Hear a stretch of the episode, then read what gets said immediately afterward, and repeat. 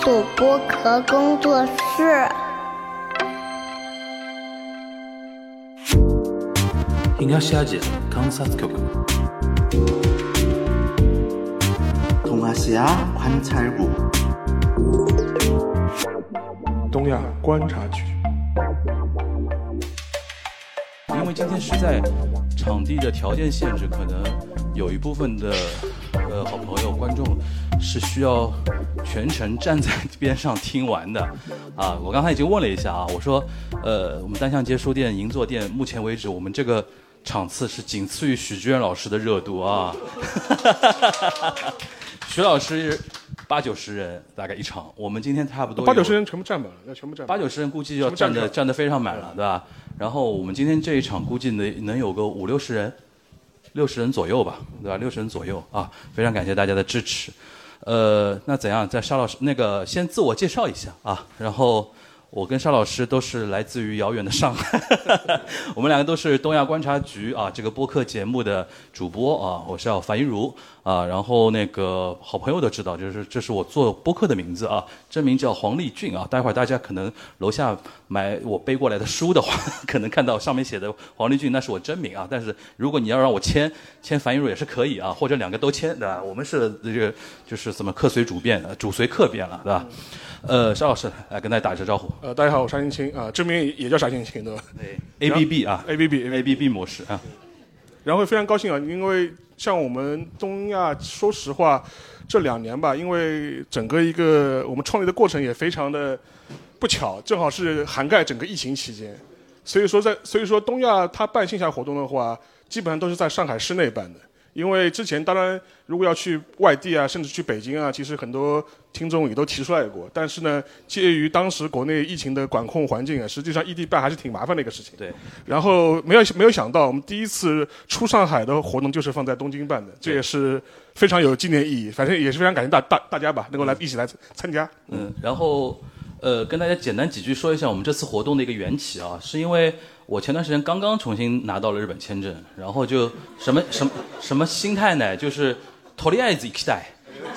就是不管不管有没有什么有有人约我局啊什么，我都还没问呢，就是直接先买买机票，然后在朋友圈发说几天几号在几号我在日本那个谁要谁要谁有局啊或者怎么样，然后沙老师那天发消息给我说，哎他说你那个几号到几号在东京？我说五号到八号。他说那段时间我正好也在东京，因为这段时间正好沙老师在这边呃搞搞一些创作啊什么的，然后那我说行啊，就是不要浪费这次机会，然后我们说是不是做一次东京的。呃，线下活动，因为我知道，其实我们在日本会有很多的听友嘛，听了我们很呃三年的节目，很想说见见主播啊，当面交流交流啊，然后什么的，然后说好呀，然后就跟呃书店这边的工作人员取得了联系，正好今天这个时间他有一个档期，然后我们是说拿下，本来还想说周四。六点半，我天！那在日本还有人会来吗？我想说啊，非常感谢大家啊，能有那么多的人到现场来支持。呃，然后我们麻烦我们的书店工作人员的小哥哥，待会记得帮我们拍一下照片啊，那个满坑满谷的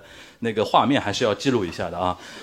行，那那个沙老师，我们呃今天怎么个录法或怎么个推进法啊？其实我在那个给到书店这边的呃活动介绍里边大概提了一下。就是说，因为难得有机会在东京这边做线下的活动，面对那么多的听友，我们想说，我跟沙老师就是简单分享一点东西，随便讲一讲最近的一些呃情况啊，遇到一些事儿啊，一些想法什么的。主要还是说跟大家现场的一个互动和聊天，就是比如说大家三年听我们节目，呃，有没有一些对我们节目的一些看法和观点啊？或者说大家平时在日本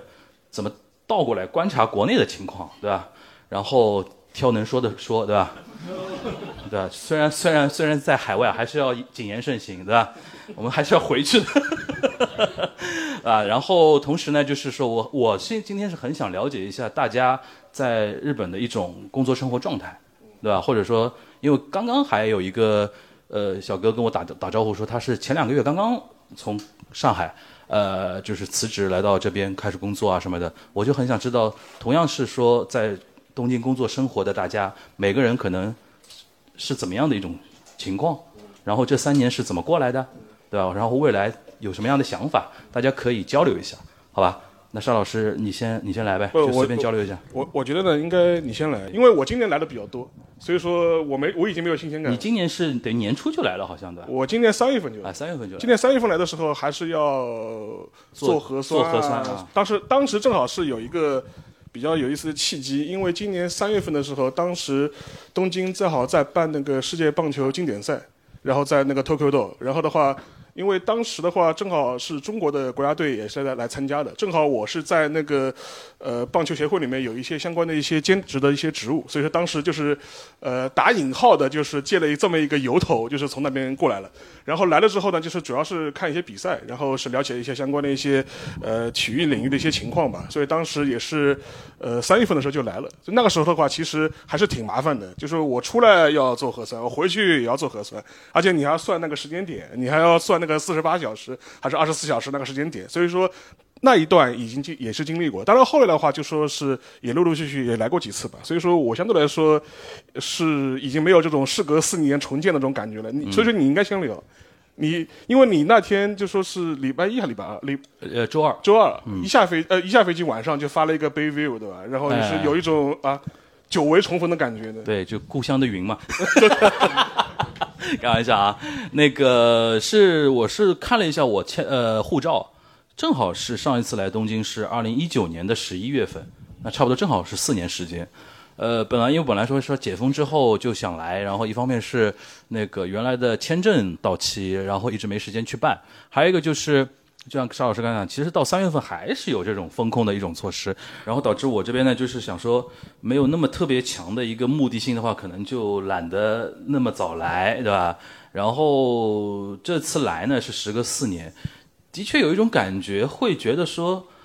呃，很好奇。照理说东京已经很熟了，自己在这边，我零六年来最早来，然后一四年回上海，然后待了七八年，然后从呃一四年回国之后。到呃疫情前这段时间，每年你说陆陆续续也会来个几次，说东京照理说应该很熟悉，呃，但是这次有一种莫名的那种就是陌生，它也不叫陌生感，是一种好奇感，想看一下到底变成什么样。因为我们做节目，就像刚才邵老师讲的，我们做了三年东亚观察局，二零年的五月份上线嘛，就是完完整整的那个是那个疫情期间，呃，这段你说我们现在大概有一百六七八十期节目。对吧？然后很多是基于我们的一种经验，跟一些那个互联网上的一些资讯什么的，然后基于一些大家的一些传统的一些认知和经验，跟大家来聊。然后当然主要是针对国内一些不太了解日韩情况的人在聊这个事情。但是你说日本真真正正在发些发生些什么事情，东京在发生怎么样的一种变化，一种空气感到底是怎么样的，其实不是很了解。所以说对这个东西还是比较好奇。下来就是呃。之后，因为这次比较，我是比较失败的一点，就是选择住在台场的 hotel，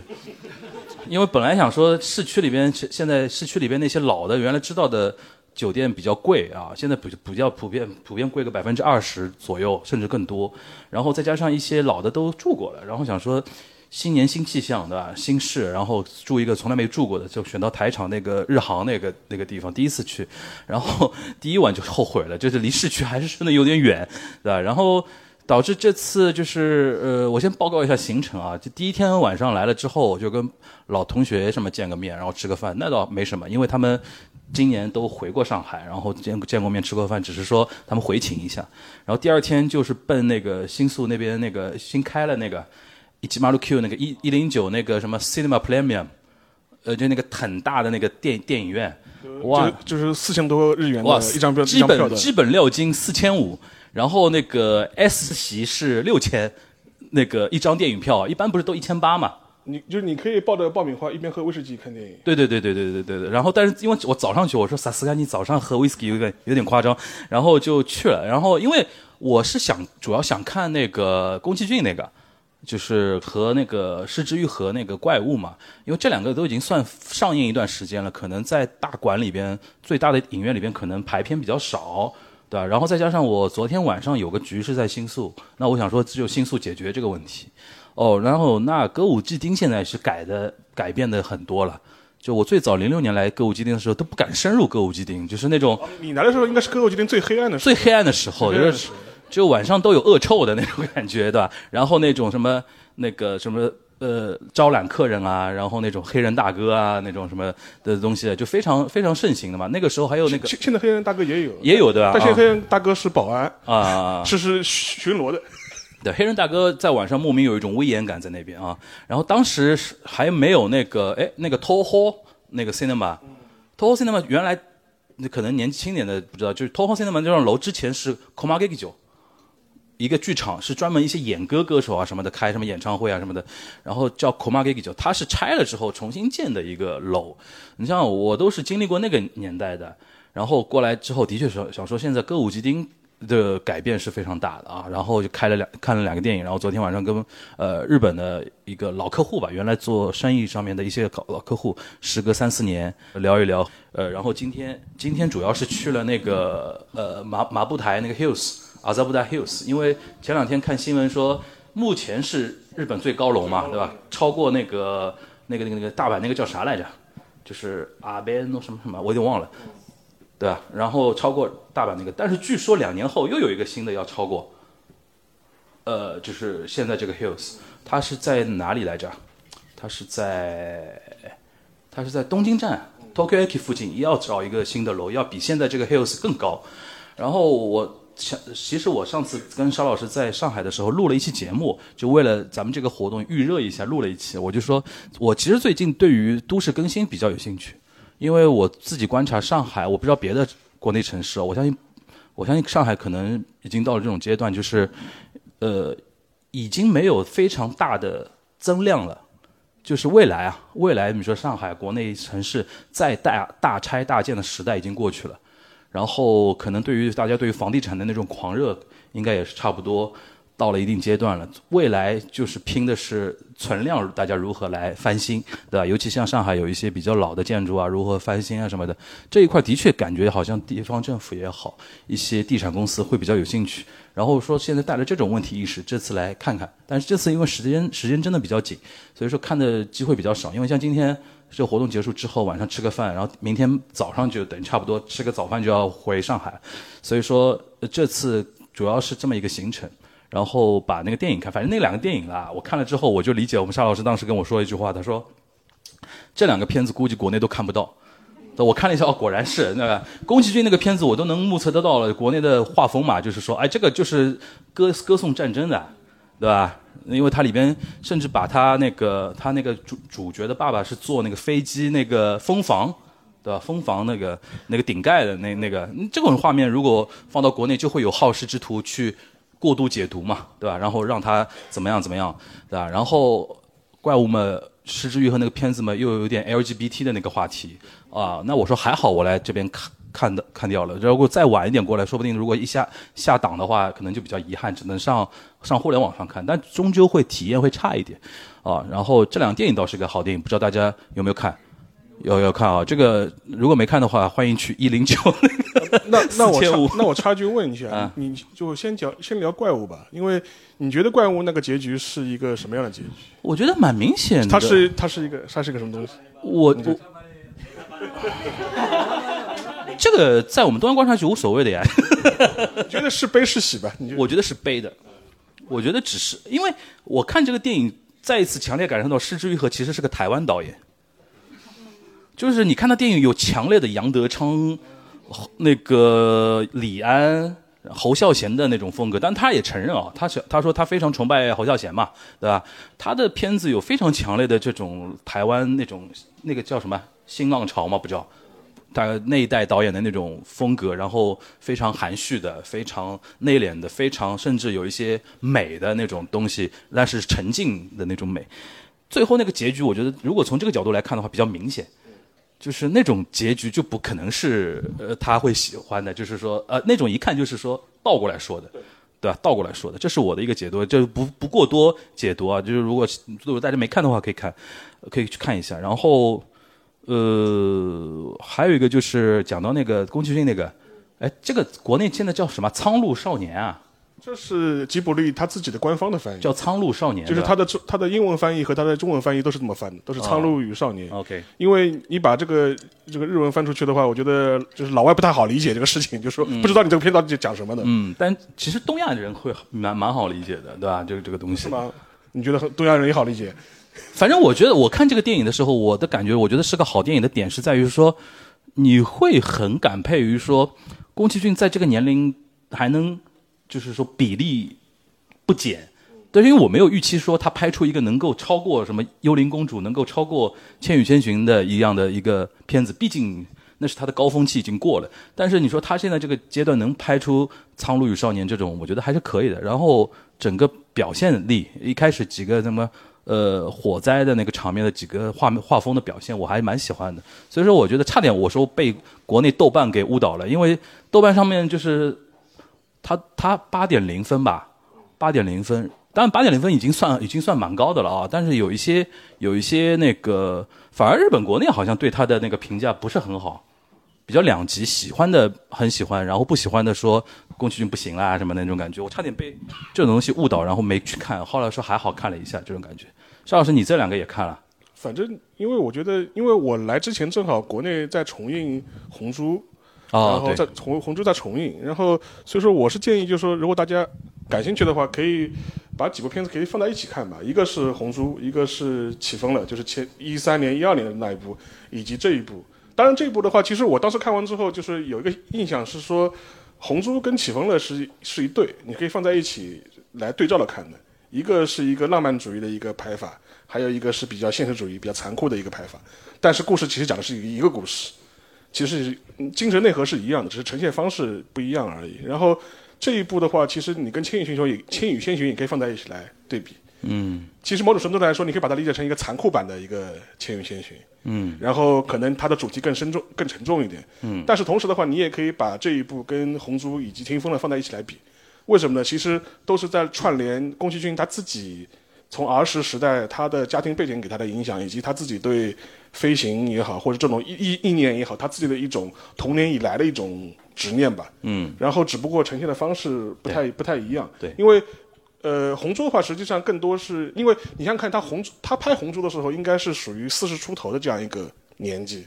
大概跟年富力强。年富力强，大概跟我跟我差不多。然后就那个 就那个时候，就是你人到中年，但是你又觉得你自己就说还有很多呃憧憬吧，或者是很多怀念。所以当时很多人拍红猪，就说当时押金手的时候，就说吐槽过那个宫崎骏嘛。他说你当时拍红猪的时候，就是就是谁都能看得出来，这个这个主角就是你自己嘛，你自己在自我投射嘛，就说是小的也爱你，老的也爱你，就说你，然后你还能自己开着自己的心爱的飞机在亚得里亚海，就是遨遨游，对吧？你完就完全是一个老公满足自己一个趣味的这样一个东西。但是，呃，其实那个听风的时候，其实已经拍到了很多。他虽然借了一个两个故事来讲，其实很多时候已经影射到他他自己家庭的背景了。因为他的父亲其实就是，呃，做零做那个战斗机的嘛，零战的，呃，应该说雷零战的那个配件商。就是他当时你在电影里面看到他是做那个那个舱盖的那个飞机的舱蜂房，蜂房对，对，就是日语汉字风房，他是在做那个舱盖的，所以说，呃，他自己从小就是接受了这样一套呃当时家里的这种背景的这种渲染，以至于培养他自己对这种战斗机啊或者这种天空啊，他是在里机械的爱好边是能感受到机械的美感的。是对，但是比较拧扭扭就是拧巴的一点就是说他自己长大之后，他自己又有一个比较偏左翼的这样一个立场。他对战争本身又是采采取一种比较嗯，就是批判也好，或者是一种他自己一种反战的这种立场，但他自己似乎又是对呃作为武器的那个战斗机，他有他自己的一种出于一种机械美感的一种喜好。这种之间就是产生了一种非常大的一种张力和一种冲突，而这种张力和冲突就贯彻他整个一生。然后你看他拍《红猪》的时候，他是用一种很浪漫主义的方法去拍，但是他会把里面这个主角他设定成他是一个哦打过一战的老兵，但是他当赏金猎人的时候，他一个原则，他是尽量不杀人的，然后他希望能够做这样一个事情。虽然他那个飞机很漂亮，然后回到那个听风了的时候，其实也是这样子的，就说是主角他只是想设计一个他认为最好的一个飞机，但最后的话，这个飞机是被用于战争的，尤其是侵略战争的。然后到了现在这一步的话，我觉得其实都是能看到这个影子是始终是在的，而且另外一点的话，我觉得，呃，像他这次最新一部的话，我觉得更多的时候，我觉得他活到了这个年纪，他已经可以放手去写他自己内心深处的一些最深层次的一些回忆和一些记忆的点了，不用太多顾忌。至于市场欢不欢迎，你们爱不爱看，就是我就是我不我不 care 了，就是我已经完完全无所谓了。然后，所以说我当时看的时候，其实我有一点觉得蛮蛮蛮出乎我意料的，就是他最后那个结局就结局结那结果特别的。第一次看的时候就有点突兀，知道吧？啊，这就这就完了，就是好，就是战争就这么结束了。嗯。然后这一点的话，我觉得当时的时候是有一点，但是后来我想想也是，我觉得他可能觉得的的确是他已经不在他在乎说做一个电影本身的一种起承转合，他更多是想表达他自己心里的一种情绪。嗯，而且那个结局，我觉得你如果站在一个小孩角度，可能从小孩的视角来说，战争就是这样的。嗯。因为它是一个，它里边这个角色是远离战战火硝烟的。对，躲在乡下嘛，躲在乡下的，然后又是一个可以说是一个富家子弟，其实有完全有这个机会就远离硝烟，那等于是对战争来说对他是一个背景色嘛。但是他，你看他的全篇最核心的一个纠结的点就是，呃，他没有救救下他的生母那一关，然后他一直在内心纠结这个东西。可能对于少年来说，年轻的时候。经历过的很多事情，其实没有大家想象的说哦，战争多严重啊，或者怎么样。对于这么一个经历的少年来说，他可能对他来说，少年就呃经历过战争，OK 了，这个事情就可能过去了，成为一个底色一样的东西。然后，其实刚才那个沙老师说到红珠那个事儿，呃，哎，你你是今年刚过四十岁生日？对对对，因为沙老师是天蝎座啊，等于是上个月你也是天蝎座，我也天蝎座，就是我他比我大一岁。就是他沙老师刚过四十周岁生日啊，就是我是三十九啊，然后那个明年四十，你你现在看红珠，你能感受到，因为你第一次看红珠的是可能才二十来岁，可能都没有。大学读大学，读大学那二十来岁，那四十岁你自己再看红珠，有自己的投射吗？你现在是不是觉得说老的也爱你，小的也爱你？没有没有没有，就是我我是觉得你现在在看红珠的话，就是你。能够理解他当中一些在这个年龄段他能够表达出来一些东西。比如说呢？比如说就说是我不知道大家有什么感觉啊？这个好像有四十岁，说实话，我觉得还是个心态问题。就是我四十岁，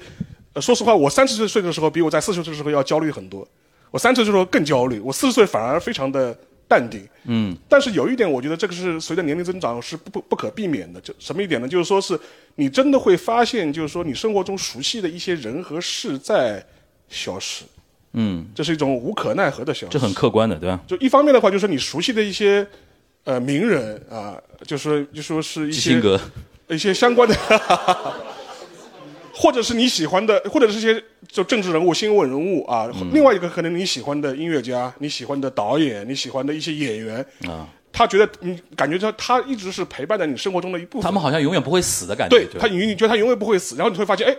今年哦，这个去世了，明年那个去世了，这些人的话会越来越多，会越来越多，这是这是一点啊。还有一点的话，我觉得也是一个很无可奈何的事情，就说是真的是你身边生活中的人，甚至是跟你。共同成长的起来的人，他们可能也会遭遇一些不幸的一些命运，嗯，然后跟你在生命中就说是消失掉了，嗯，这个话我觉得也是到了这个年纪的时候，你会不得不面对的，嗯，除了一些你的长辈啊，或者你相关的一些呃，就是他年纪到了，他必须呃可能要自然规律，嗯，但有一些跟跟你差不多年纪的人，哎，你发现哦，也面临一些非常。不幸的这种跟你告别的这种状态，这个的话，我觉得可能是到了这个年纪的时候，你会不得不面对的一些东西。你刚刚说到三十岁的焦虑反而比现在大，因为刚才跟我聊天那个小哥他是九三年的，比你正好小十岁，今年三十。你倒说说看你三十岁的时候焦虑些什么呢？那然后为什么到了四十岁反而没有三十岁那么焦虑？我发我我觉得这个话题很多很多年龄差不多，应该还蛮有兴趣想听听沙老师的一个感觉啊。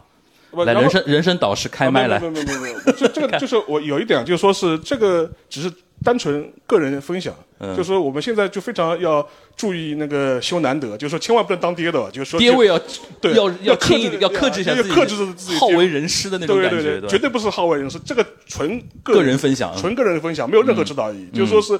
我觉得我三十岁的时候，其实就是最大的一个焦虑，就是说你可能啊工作了一段时间了，你不知道你不太清楚，就是说你到底想要什么，你的生活状态到底是哪一种状态是符合你的？而且另外一点的话，如果你工作了一段呃时间之后，你到了这个年纪之后，你会觉得哦，三十岁似乎是一个很有标志性的一个年龄的门槛，就预示着你似乎跟二十多岁的这种年轻的状态在挥别了。然后进入三十岁之后的话，然后你觉得，哎呀，如果三十这个这个到了这个这个年龄的标准，我似乎还没有有所小有成就的话，哎，我是不是就说是呃发展的不够好啊，或者是前目目标找的不够对啊？是不是一个不是一个完美的自己的？啊，这这个这个我没想这么多了，反正就说是，但是这个时候你会有一种目标感的一种迷丧失茫、嗯迷茫，或者是你在寻找你的目标感。OK，然后在三十岁的时候，正好可能就是一个比较好的一个，就说是面对这个问题的一个时间点吧。嗯，所以说我觉得那个时候可能年轻，我三十岁其实也是年年轻人了，就说是很产容易产生困惑或者是一种焦虑感，我觉得这也蛮正常的。而且更何况，呃，就是尤其是国内社会吧，可能也会有一种年龄上的一种压力，就觉得你三十岁，你你应该到应该是什么样的状态？对无论是个人生活也好，还是你的工作生活中呃是工作状态也好，你三十岁应你应该什么样子？对，所以说这个这个可能是会给你一种焦虑感。四十岁反而好很多。四十岁，反正反正就这样嘛，就是就就就。然后另外一点的话，就四十岁之后，就是我现在状态，就是说你大概知道啊，我知道我也想过什么样的生活了。然后的话，而且我知道我现在大概能够做到哪一步，我自己心里也有比较有数。所以说我刚才说东亚人是能看懂那部片子片子的嘛？Kimi da chiwa do ikimasu 所以说，我觉得反反过来就反过来讲到那个《红猪》里面，其实也是这样子。嗯，因为你反过来看嘛，他那个那个男主的那个年龄基本上也是在四十岁出头的这样一种状态。因为你可以倒算他参加一战的时间和他的出生年月日，你是可以推算得出来的。嗯，然后在那个时间点的话，我觉得他可能会选择一种，就是说是符合他的一种气质的一种生活方式。我觉得对他来说的话，我觉得可能亚德雷亚海的自由可能是最最重要的吧。嗯，行，呃，哎，刚刚聊聊到什么来着？啊，就随我瞎聊的啊，我们是，呃，然后这次来东京，我一个非常大的一个感受就是物价是真便宜。身为一个上海人，这个这个我们我身为一个上海人，我就觉得说，哎呦，这个就是这个我在东亚里讲过，我在边角聊这个播客里面也讲过，就是说，身为上海现在是有货币的嘛，就是今天的今就是今天的货币牌价是多少？对，就是沪币是。大家知道现在这种梗啊，就是到上海要有沪签，对吧？然后上海的人民币是跟别的地方牌价是不一样的啊，那种感觉。那的确是感受到了，因为我昨天，昨天尤尤其吃东西这一块特别明显。昨天我还在跟那个我那个日本的朋友说，现在在日本基本上你吃碗拉面的话，基本上会超过一千多一点，但是比如说一千二、一千四差不多吧。你像现在上海，呃。现在现在上海也是有一种，就是说，可能之前大家大家停留在什么伊兰啊、益丰堂啊，可能这种连锁的，但现在最近这两年，上海也出现很多一些小众的一些街边店，因为原来很多这种益丰堂是开在那种 shopping mall 里边的嘛，它会比较亮堂，但是因为的确上海很接受日本这套饮食餐饮文化之后，它会有很多这两年会开一些。街边的小铺子，然后装修风格都跟日本这边的拉面馆很像嘛。像这种店，你现在进去的话，基本上八十起跳，一碗一碗一碗拉面的话，八十要起跳的。甚至有的时候，比如说加这个加那个的话，就是乱七八糟加在一起，你一单价客单价一个人在一百也是很正常的这种事情。所以说，我说，哎呦，我说，我说，你八十起掉的话，现现在的汇率就一千六啊。就拉面都已经比那个呃贵了，更不用说寿司了。寿司最明显。我现在这次来，我他妈吃第一顿吃了那个那个那个寿司之后，我说现在我回去怎么可能再去吃上海的寿司？就是我来一个就是那种，比如说上上海的寿司是国产的，没有辐射啊，对。就是我说的是价格层面，不是安全层面啊。安全层面肯定是那个上海的寿司最安全啊。就是呃。哎，我说什么来着啊？就是我昨天，我昨天，我昨天，我昨天在新宿那边不是看电影嘛？就是两部电影之间，我找了个时间去吃了一个寿呃那个寿司店，它是一个它七个月的，就是那个站着吃的那个寿司。然后我就点了一个叫马古罗桑修嘛，就是呃阿嘎米丘多罗奥托罗，这个三个加起来，我印象是八百八百八吧，还是八百八百多少？算算，如果算那个八百多，这反正就。各一罐嘛，就三罐，八百多的话，我说才四五十，四五十那个人民币嘛。我印象太深了，在那个上海环贸那边，我有一次一家，这家如果是那种一模一样的三罐三种加在一起的话，基本上是那个一百五是跑不掉的，就要差这个要差差三倍了。当然，因为原料的问题，因为国内没有形成特别强烈的吃马古罗的一个文化，就是量不会那么大。更不要说丘多罗和欧多罗这种非常非常那个呃，就相对比较贵、成本比较高一点的。我像这个的话，我现在说，我说以后我回上海就不用吃日料了，就是反正憋着，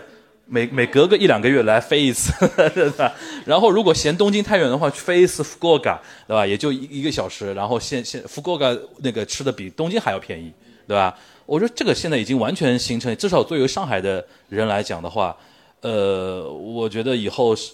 就东京、日本也好，真的像我们上次讲的，就是越来越成为哦。当然，现在日本也很欢迎观光客啊，今年三千万人嘛，今年基本上观观光客三千万，我觉得六千万肯定没问题啊。就过个几年到六千万，甚至以后一个亿，对吧？国民一一亿四三千万，然后每年来 每年来一个亿，对吧？大家交换场地，对吧？大家交换场地啊，然后这这这个感觉，我觉得是越来越明显了。那这个其实我好几年前就这么说了，我就说对对对对，这后花园这个话题我们说了很多年了，就是我呃就是讲到吃嘛，就是说你在日本吃的话，就是你知道，我觉得像我以好几年前就该践行一个一个一个一个标准吧，或者是我的一个原则吧。我在上海基本上不吃，就是说是贵的日本料理，我就觉得就是人均两三百以上的这种，我肯定不会在上海吃了。我觉得性价比很差啊，性价比很差，我觉得毫毫无必要的，而且而且。当然，因为这些年是因为疫情的原因，也跟大大的环境也有关系。就是说，呃，上海的高端日料有退潮的趋势，再加上今年的啊，对，有有更有今年直接腰斩。对，以前我以就以前我办公室楼下开过一家那个欧玛嘎塞，欧玛嘎塞，当时那个价格，呃，我觉得永嘉路那个吗？呃，安安福路，安安福路那个，安福路那个时候开的时候是很早了，还是大概是二零一五年前后的时候。哦，那很早。开出来，我妈刚才很早，然后人均是两千人民币，对，两千人民币，两千人人民币，四万啊，人人民币。然后，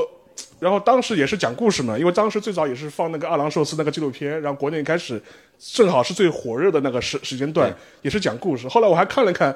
看到 marketing 的那个宣传，后来那有些东西我觉得也是非常奇怪，就是讲他是天皇的御厨的，帮天国王做过饭，然后反正讲的讲讲的就非常玄乎，然后是说么好莱坞的明星也会去他的什么品尝他的手艺啊，就类似这种故事。然后看完之后，后来我去找他们那个日本人，就上海在上海的他们日侨的群体，就是打听了一下，我说这个人到底是什么背景，对吧？你们了解了解不了解？他说，哎呦，这呃这呃这个老先生啊，原原来就是花园饭店出来的。啊，是花园饭店。花园饭店是一个上海的一个日资的日资的，他是跟那个欧库拉对上海的锦江集团和欧库拉一起合合资的一个花园饭店，这个蛮蛮有年份了。然后他就说，然后说，所以说他可以说。呃，他在的那个厨房曾经为天皇做过菜，你可以这么理解。对，或者每年天，因为每年日领馆在上海办那个天皇生日的宴会招待会的时候，都会选择在花园饭店。他可能在天皇生日那天烧过饭而已。对，然后当然这是这这只是一个就是例子了，这只是一个例子了。我觉得，但是讲回那个物价的话题，其实之前我也讲过嘛。我之前我忘了我是在东关还是在边角聊讲的，当时就讲到，哦。在边角聊讲，就当时聊一个这个西瓜的话题，西瓜价格的话题。嗯，我觉得就是说，上海现在西瓜的价格，我觉得也是直逼东京啊。就是说我觉得这个非常有指标意义。以前我们一直会说啊，日本西瓜贵，对吧？不能按个买。以前那个上海二次元有个圈子里边有个话嘛，说所有那些声优到上海来办 event 就是为了来吃西瓜。对，狂看西瓜。我今年的夏天，就是我在盒马这种 app 上看的话。就上海本地比较有名的八四二四西瓜，嗯，就上海最有名的八四二四西瓜，呃，就是它那个价格区间已经到了四十到八十块钱一斤吗？一个一个啊，一个大概一个大概是三公斤左右。OK，然后我先我算我算了算这个价格，我觉得哦也不比日本便宜是便宜多少？对对对。所以说我觉得这是一个蛮蛮那个蛮标志性的这样一个事件。然后现在我觉我在东京就是。就是生活的话，我就我唯一的感觉就是说是交通费还是比国内贵的。交通费好贵。除此除此之外，我大部分大部分东西我都觉得都比上海便宜。对对对对对，房子也是嘛。房子啊是。不过最近上海房子开始松动了啊。对对对对。对，欢迎欢迎大家回国置业啊。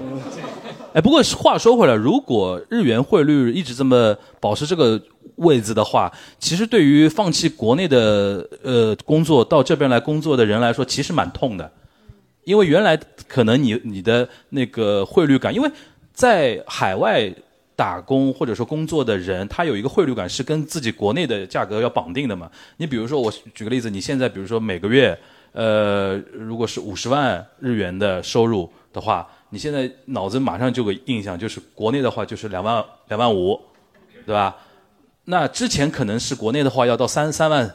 三万所这种这种感感觉，这其实是对于大家，因为待会儿可大家可以交流，应该有在这边工作几年的，或者说甚至十几年的人，这种大家是不是会有一种切身的那种感受，或者说觉得说就是中日之间的那种经济的，且且不要说，就是我们就是在呃在东京或者在日本生活的这个中国朋友的感受了。就是我跟在上海的一帮他们日企的一帮就是日资的员工，就是日本派遣工派遣员工也在聊这个话题，他们也觉得，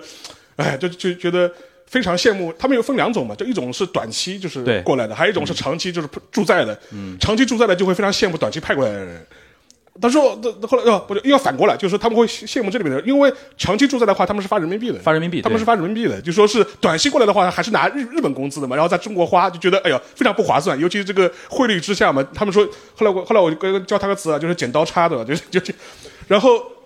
长期住在的话，就是呃就是相对来说，他们反而获得感会非常好。所以这个，因为他脑子里会想说，我现在这个人民币换成日元的话，是非常非常厉害的，对吧？对的。所以说，我觉得这里的话，就是他们连这种日资的这种派遣员工，其实感受都特别没有明显。嗯，所以说这个话题，待会儿我们也可以有机会，如果大家互动的话，可以展开一下啊。然后我们差不多吧，我看一下时间，差不多现在我们我跟沙老师大概讲了半个小时不到一点啊。呃，现在是七点，应该是七点零八。左右对吧？那我们今天就是主要是还是想跟大家有对话啊，然后那个想跟我们来那个沟通聊天，或者讲一讲对我们，如果你没有主题发言的话，我告诉你一个主题，就是你是怎么听我们节目的，或者说怎么听到我们节目的，然后对我们节目平时的一个内容啊，或者怎么样的一个观感，其实就是希望大家高情商发言。好吧，以夸为主，好吧。反正你要说我们的缺点呢，我们也不改的，好吧？开玩笑啊，就是说如果有主题的话，自己根据自己主题说就可以；没有主题的话，我给你大家一个 tema，就是我跟东关的缘分，好吧？那我们那个举手，好吧？我不会把话筒递给你，然后呃，这边应该也会收进。OK，那个刚才呃，樊玉茹老师说那个过来工作那个事儿，我可能跟刚才那位有点像吧？我是 啊，对对对，不好意思，不好意思，不好意思。我是那个今年五月份来的东京，然后我觉得那个就就是你刚才说工作那个事儿，我觉得，嗯，可能现在很多国内的我认识的朋友不这么想啊，因因为现在他们面临的问题是找工作很难啊，这是一个现实啊。然后我去年亲手裁了一批人，然后 然后那个然后裁的也我自己也很抑郁，然后我是我是在一个中厂吧，不算大厂啊，然后裁的我自己也很抑郁，然后那个。啊，加上又风控疫情，然后我在去年决定就算了，就就换换个活法吧，然后就就今年来了东京这边，反正个人体验感觉到目前为止非常好啊。然后东京那边想就是感觉直观感受啊，这种文化生活非常丰富，然后比国我之前在北京，呃，北京虽然是 对，对对对。然后那个可能原来像互联网，大家都都忙着挣钱嘛，就是卷嘛，然后天天做 A/B 测试，然后连看电影啥的都可能都得都排排时间。反正来东京以后，我也去了那个幺零九，在幺零九看了那个就那个张国荣的那个那个《霸王别姬》那个重刻重映，反正看的时候就就整个人就受不了了，就联想到去年就那个疫情期间那些事儿吧，反正就是。就感觉就就非常的深有感触啊 啊，然后反正我我自己来以后，那个有几个比较明显的一个体验，就是首先就是从那个租房这个开始的，然后感觉日本的日，因为日本是个非常成熟的中介市场嘛，虽然之前做了一些功课，觉得可能会遇到一些问题，但也没想到是这种问题，因为我是找了一个呃找了一个华人中介。然后实际上那个房子呢，是多半东京的房子其实都掌握在日本的这些呃，就就这种物件公司管理公会社嘛，对，然后那个然后就正好赶上那个五一的小长假。然后中国中介倒是非常愿意帮我去找房子，但是一打那个日本的管理会社，然后管理会社说哦不好意思，我们放假了，等回来再说。然后那时候五一的时候看，然后一看什么时候收假，五月九号。然后然后这这是最明显跟国内的一个差异。然后说这日本中介这么不卷吗？这么那个这这送送钱上门都都这活都不接。然后来了之后也会发现一个事儿，就是日本的那个各种节假日是真的多。这个这真放假，真放假，不调休。对对对，他不调休的，这个这个很，就是我我惊呆了。然后我之前我我我们在国内那个我们在国内那个上班的时候，那个就是不管我自己请假还是我下面的，我我我的我我我我我确实还是批的，但是就下面的同学请假都战战兢兢的，然后都是这种。然后我看日本这边。他他连餐餐厅都有定休日，我说连中餐馆都有，然后这个就就就就就就非常诧异，就感觉大家就就感觉轻松了很多。就然后我前段前段时间去了那个京都，我也感觉就大家的那个生活状态太不一样了。然后虽然大家也会有抱怨，因为我自己之前原原来在国内也跟一些制造行业的朋友打过交道，我还专门跑去这边那个名古屋，还有那个路过那个呃富士的时候去了丰田的那个东富士研发中心，然后跟他们人看，他们说我们这也不行啊。这丰田虽然，但是就是给我们钱，但我们天天让我们住的穷乡僻壤。然后我，然后我心里想，这这跟国内的这个这个朋友们担心的真不是一件事儿。这这确实大家生活状态很不一样。然后在京都的时候也碰到一个呃一个呃老华侨吧，然后他也说，就是在日本这边待久了，大家会会比较寂寞，就不像国内那么热络。但是呢，大家是会比较在在意自己的内心，就比较呃周末要去。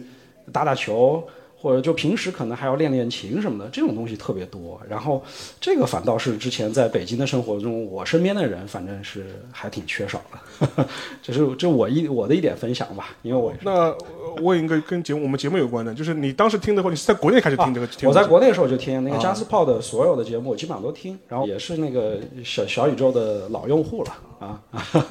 好嘞，这节目真的非常不错。然后我基本上。嗯，我最近有一段时间没听了，但基本上像，呃，主要是对对对对对，涉及韩国的你就不听了，对 对，但非非常好听，非常听啊，也期也期待跟那个全小新老师见面啊，好。不是你你你，谢谢啊，就是你前面讲那个状态的问题，我可以分享。我好像我就是讲过，就是因为其实大家有感受嘛，这两年因为那个日币贬值，然后通通胀的很厉害嘛，大家都都要涨价，对吧？电影票也涨了，涨到两两千日元了，呢？以前就一千八，对吧？然后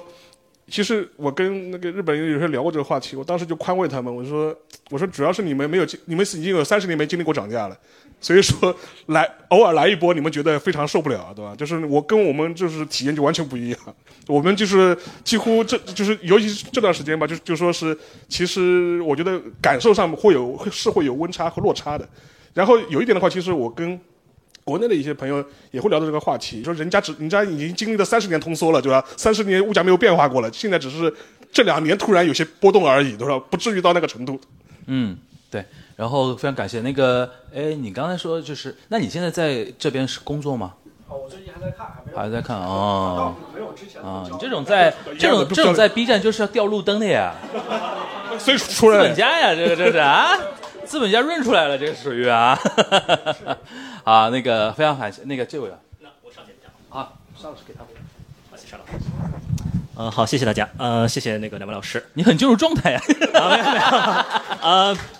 我今年是来日本第十年，肯定是有比我长的，比如两位老师肯定比我也长。嗯，但是我为什么强调这个十年？就是前五年、后五年，我的感觉是变化特别大，在日本。嗯，呃，一个可能也是前五年我在学校里面，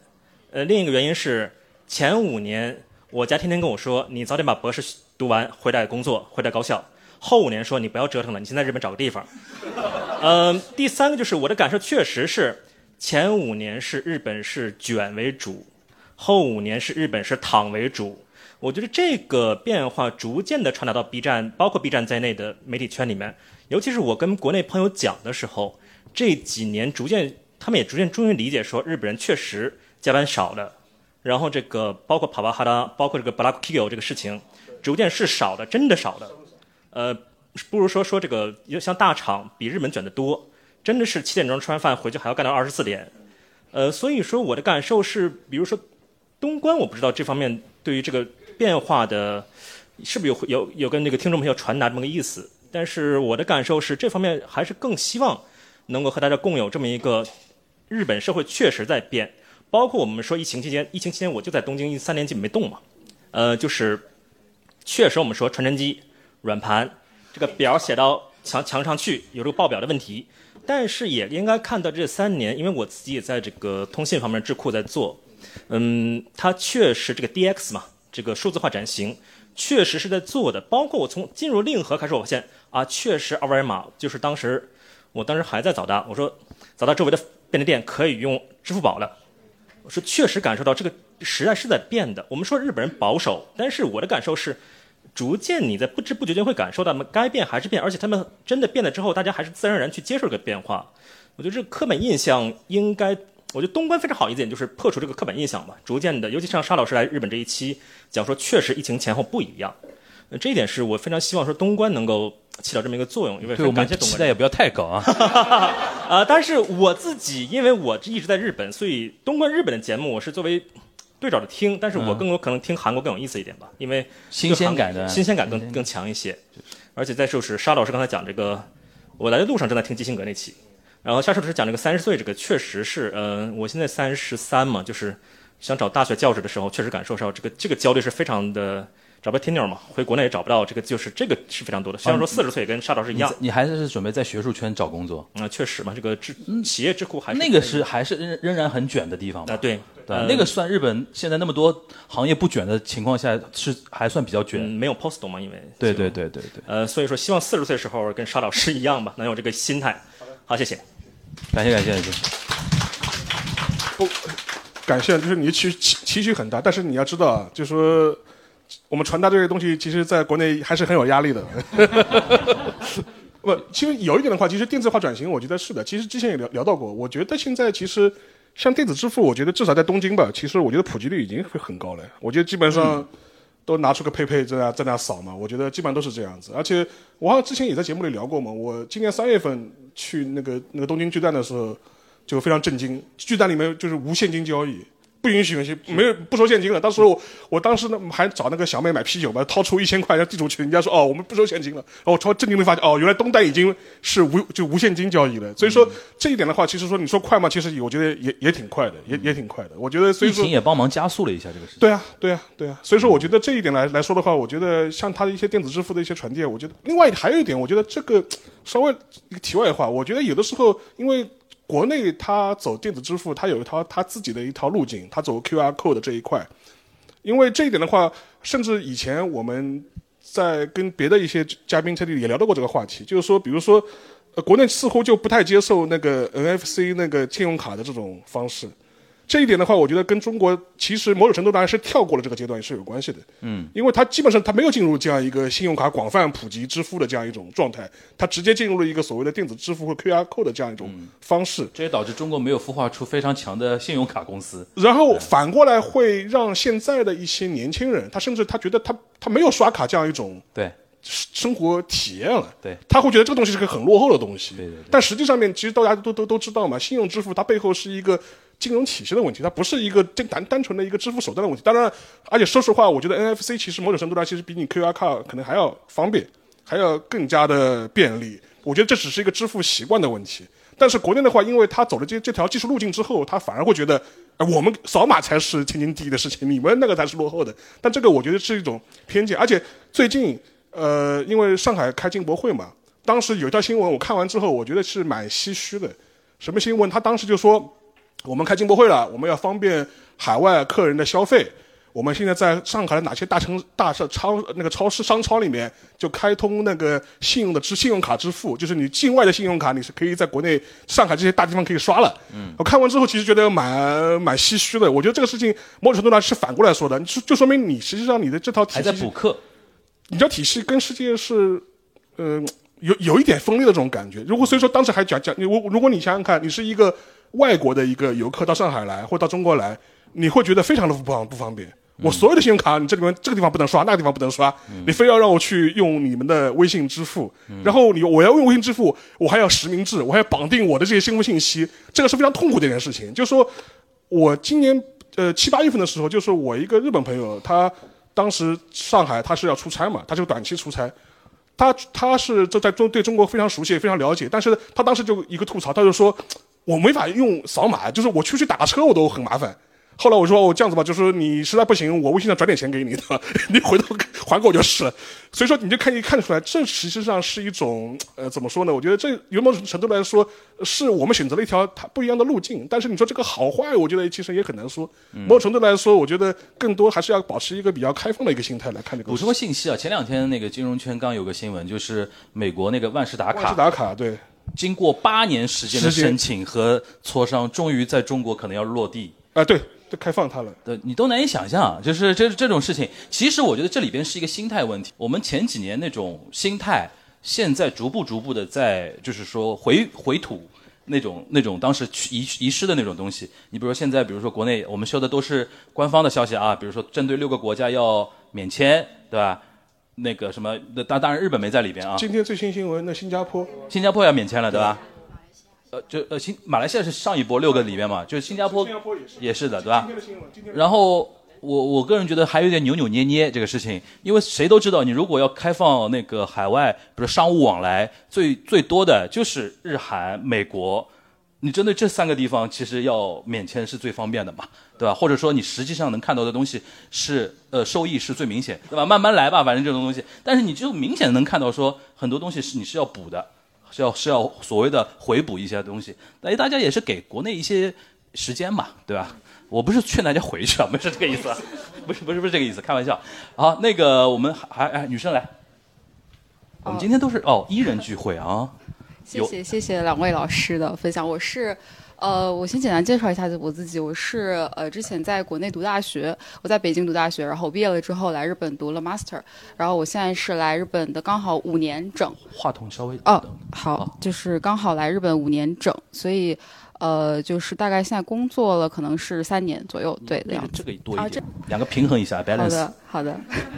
呃，然后我我第一次听那个东关，其实是在疫情的时候。然后我就是在疫情的时候，因为我们那个时候当我当时刚好是 master 的第二年，然后我们那个时候就学校也不能去，所以我就在家写论文、上网课什么的，就一个人在家非常的无聊。呃，然后当时就开始第一次接触播客，然后所以当时就接触了那个东亚观察局的内容，然后也很喜欢，然后一直在听。呃，我自己的话，我个人是比较呃喜欢，而且听的比较多的就是关于你们谈文化娱乐方面的内容，因为我自己其实当时就是因为追星，然后我自己学了日语，然后就来日本了。是那家已经不能啊是叫名字的公司，Smile Up，Smile Up 呢？是的，是的，是的，嗯对。然后呃，然后我最近就是又非常喜欢 K K-pop，所以我特别喜欢听呃小小对对，就是听小熊老师讲韩语之类的，我也很喜欢听。呃，然后我呃。就是想有一个个人的问题，非常想嗯咨询一下两位老师，就是，呃，其实我现在的本业我不是跟就是文化娱乐有关的，我我本业是做企业管理咨询，然后呃，但但是我有一个副业，就是非常有意思的一件事情，就是最近我的一个算是朋友的朋友吧，他找到我。然后就是他问我，就是能不能帮呃日本的几个小练习生做他们的这个中国社交媒体运营，对，啊然后然后就是我我知道，就是前几年国内选秀很火的时候，好像出了几个非常有名的，就是日日对吧？对，就是是的，桑达多嘎，啊，对，好像好像是那个，然后。呃，但是众所周知，就是最近几年，就是内娱不太让搞选秀节目。但是最近有一个选秀节目，不知道大家听没听说过，就是是优酷跟 TVB 一起做的一档节目，它叫《亚洲超星团》。嗯嗯嗯然后它是面向就是全亚洲在招练习生，但是主要可能还是就是香港跟大陆的练习生比较多一点。嗯，对，然后就是日本这边也送了几个过去。嗯，然后就有呃，就是刚好那个小经纪公司，就是他送了三个练习生过去，然后他其实就是从来没有就是把自己家的艺人送到中国去，然后也完全不懂就是中国这一套应该怎么搞。嗯，所以他就当时有找到我朋友，然后我朋友呢，他又是一个就是在日本出生长大的一个中日混血，所以他就他也不知道，所以他就来找我，嗯就是就是是这样的一个呃。怎么讲？我大概理解，就是你现在你你现在在想说，能不能趁这个机会，罗罗森天港，对吧不是？从企业咨询管理到 entertainment 的意哦，思吗？不是不是不是，啊我我我其实是想，我是很好奇，因为我我其实自己我也已经五年没回国了，然后我哦自己，也你想知道国内现在内娱能怎么样的？对，对是的，是的，就是我你问我们这个节目 国内内娱能怎么样？我勉强还能回答你几句。但是但是我这这个特殊情况就哦在于他是日本的练习生嘛，他他他并不是。国内的这样的一个就是本土艺人。嗯。所以我其实想问的就是，现在就是国内可能特别是上海，因为他们那个节目是在上海录的，其实。对，然后就是特别是在这种大城市里面，就大家对于呃就是怎么说呢？日韩的一些偶像过来呀，或者是艺人来发展，就是是一个怎样的感官？就是以后就是在这种大环境进呃选秀的这种环境下面，就是对他们来说，一个怎样的发展是会比较有利或者比较有优势啊？就站在站在日本的人的角度来看的话，是的，是的。如果站在日本的艺人或者经纪公司的角度，我会建议是说，你们对于中国市场不要有过高的期待。就是说，这所谓过高期待，说你想指望那全国全国区的有名，我觉得基本的给你没为什么？就是舆情、国民情情绪。你像，当然我们官方不承认有限韩这回事儿啊。就是限韩之前到什么程度？就基本上我们的主要的综艺节目的 MC 群里边都会有一个韩国艺人，或者说从韩国团里边回来的一个中国艺人。然后大量的韩剧，对吧？然后全国各地大量的那个韩流演唱会，这是当时的一个情况。你看一限韩之后什么都没有，什么都没有。然后大家现在只能去什么澳门、香港、新加坡去看韩流的演唱会，到到或者到东京来看，或者直接去韩国，然后买一些东西啊什么的。这个问题我觉得对日本也是一样，你很难再期待说有一个全国知名的一个艺人，尤其比如说你像那个谁石呃石野浩二吧，是叫。他像他，比如说他是因为首首先他成名比较早，对吧？呃，然后他是在中国成名的，但是因为他呃，就是说比较懂中国一点，而且他这方面的争议相对少一点，对吧？然后可能他还演那种抗抗日神剧，对吧？就可能这一块比较脱敏一点，对吧？你很难想象说一个日本的练习生或者怎么样，在中中国这边。你可能会可以参加节目，比如说这期，因为你刚我刚提到说那个二一年的时候嘛，就是腾讯搞了一个创造营，那个当时是选男团，但是选那个国际团嘛，有泰国跟那个日本的选手，或最终还卡卡出道位出来了嘛，就是这些平台可能会强调自己的国际的那个品味的东西，然后象征性的招几个。呃，海外的练习生来，然后你可以通过这种机会在中国获得一点名声或者说利益，这是有可能的。但是没有一家平台愿意会大力的推你，因为风险比较大。万一哪天开始又限热呢，对吧？但是呢，我觉得线下是有机会的。你比如说那个，你参加一些节目，参加一些节目。呃，有了一些名气之后，多去一些别的综艺赚赚钱，然后做做线下的演唱会、见面会，然后或者做一些怎么样定定期的东西，或者在上海这样的相对还开放一点的城市，多做一点线下的活动啊什么的，这种机会是有的。所以说，不要有过高的期待，这是我可能给到他们的一个建议吧。就是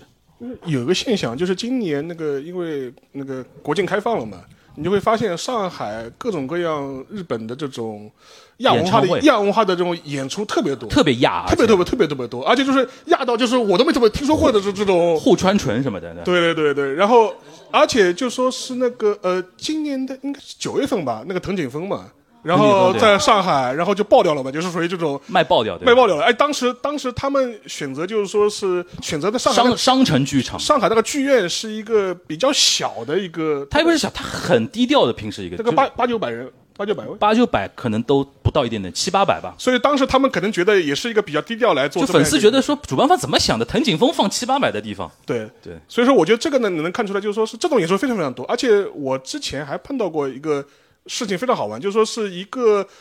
呃，一个中国的一个女生，然后她是当时是在上，呃，不是，当时她在东京呃工作，然后偶然的机会认识了一个日本的一个街头的一个艺人，一个一个男一个男歌手，然后把他的那个在街头表演的那个东西放在小红书上面，一下子就火了。火了之后的话，他又找到个艺人说：“我我把我把我带你回上海开 live，你要不要？”哦，后来真的就跑去开了，就是他十月份的时候，当然是很小众的这样一个圈层，对，是在上海，大概如果你知道上海那个他们地下 live 的那个育婴堂，然后就在上海育婴堂那中山中山公园那边开的，当时还把还把我拽过去，我当时就非常震惊，我说这个你怎么你能把他找过来？所以说，而且居然你还还有这么多人来听，我觉得就说，可能你就是你一个把它定位成定成一个。比较垂直的，然后在上海这样的城市的一个亚文化的受众，你可能会找到这样一个人群，然后呃，绝对数量在日本人看来哦也不少了，对吧？你也对也成千上万了。对当然你把它丢到中国这样这样一个大的海洋里面去，完全是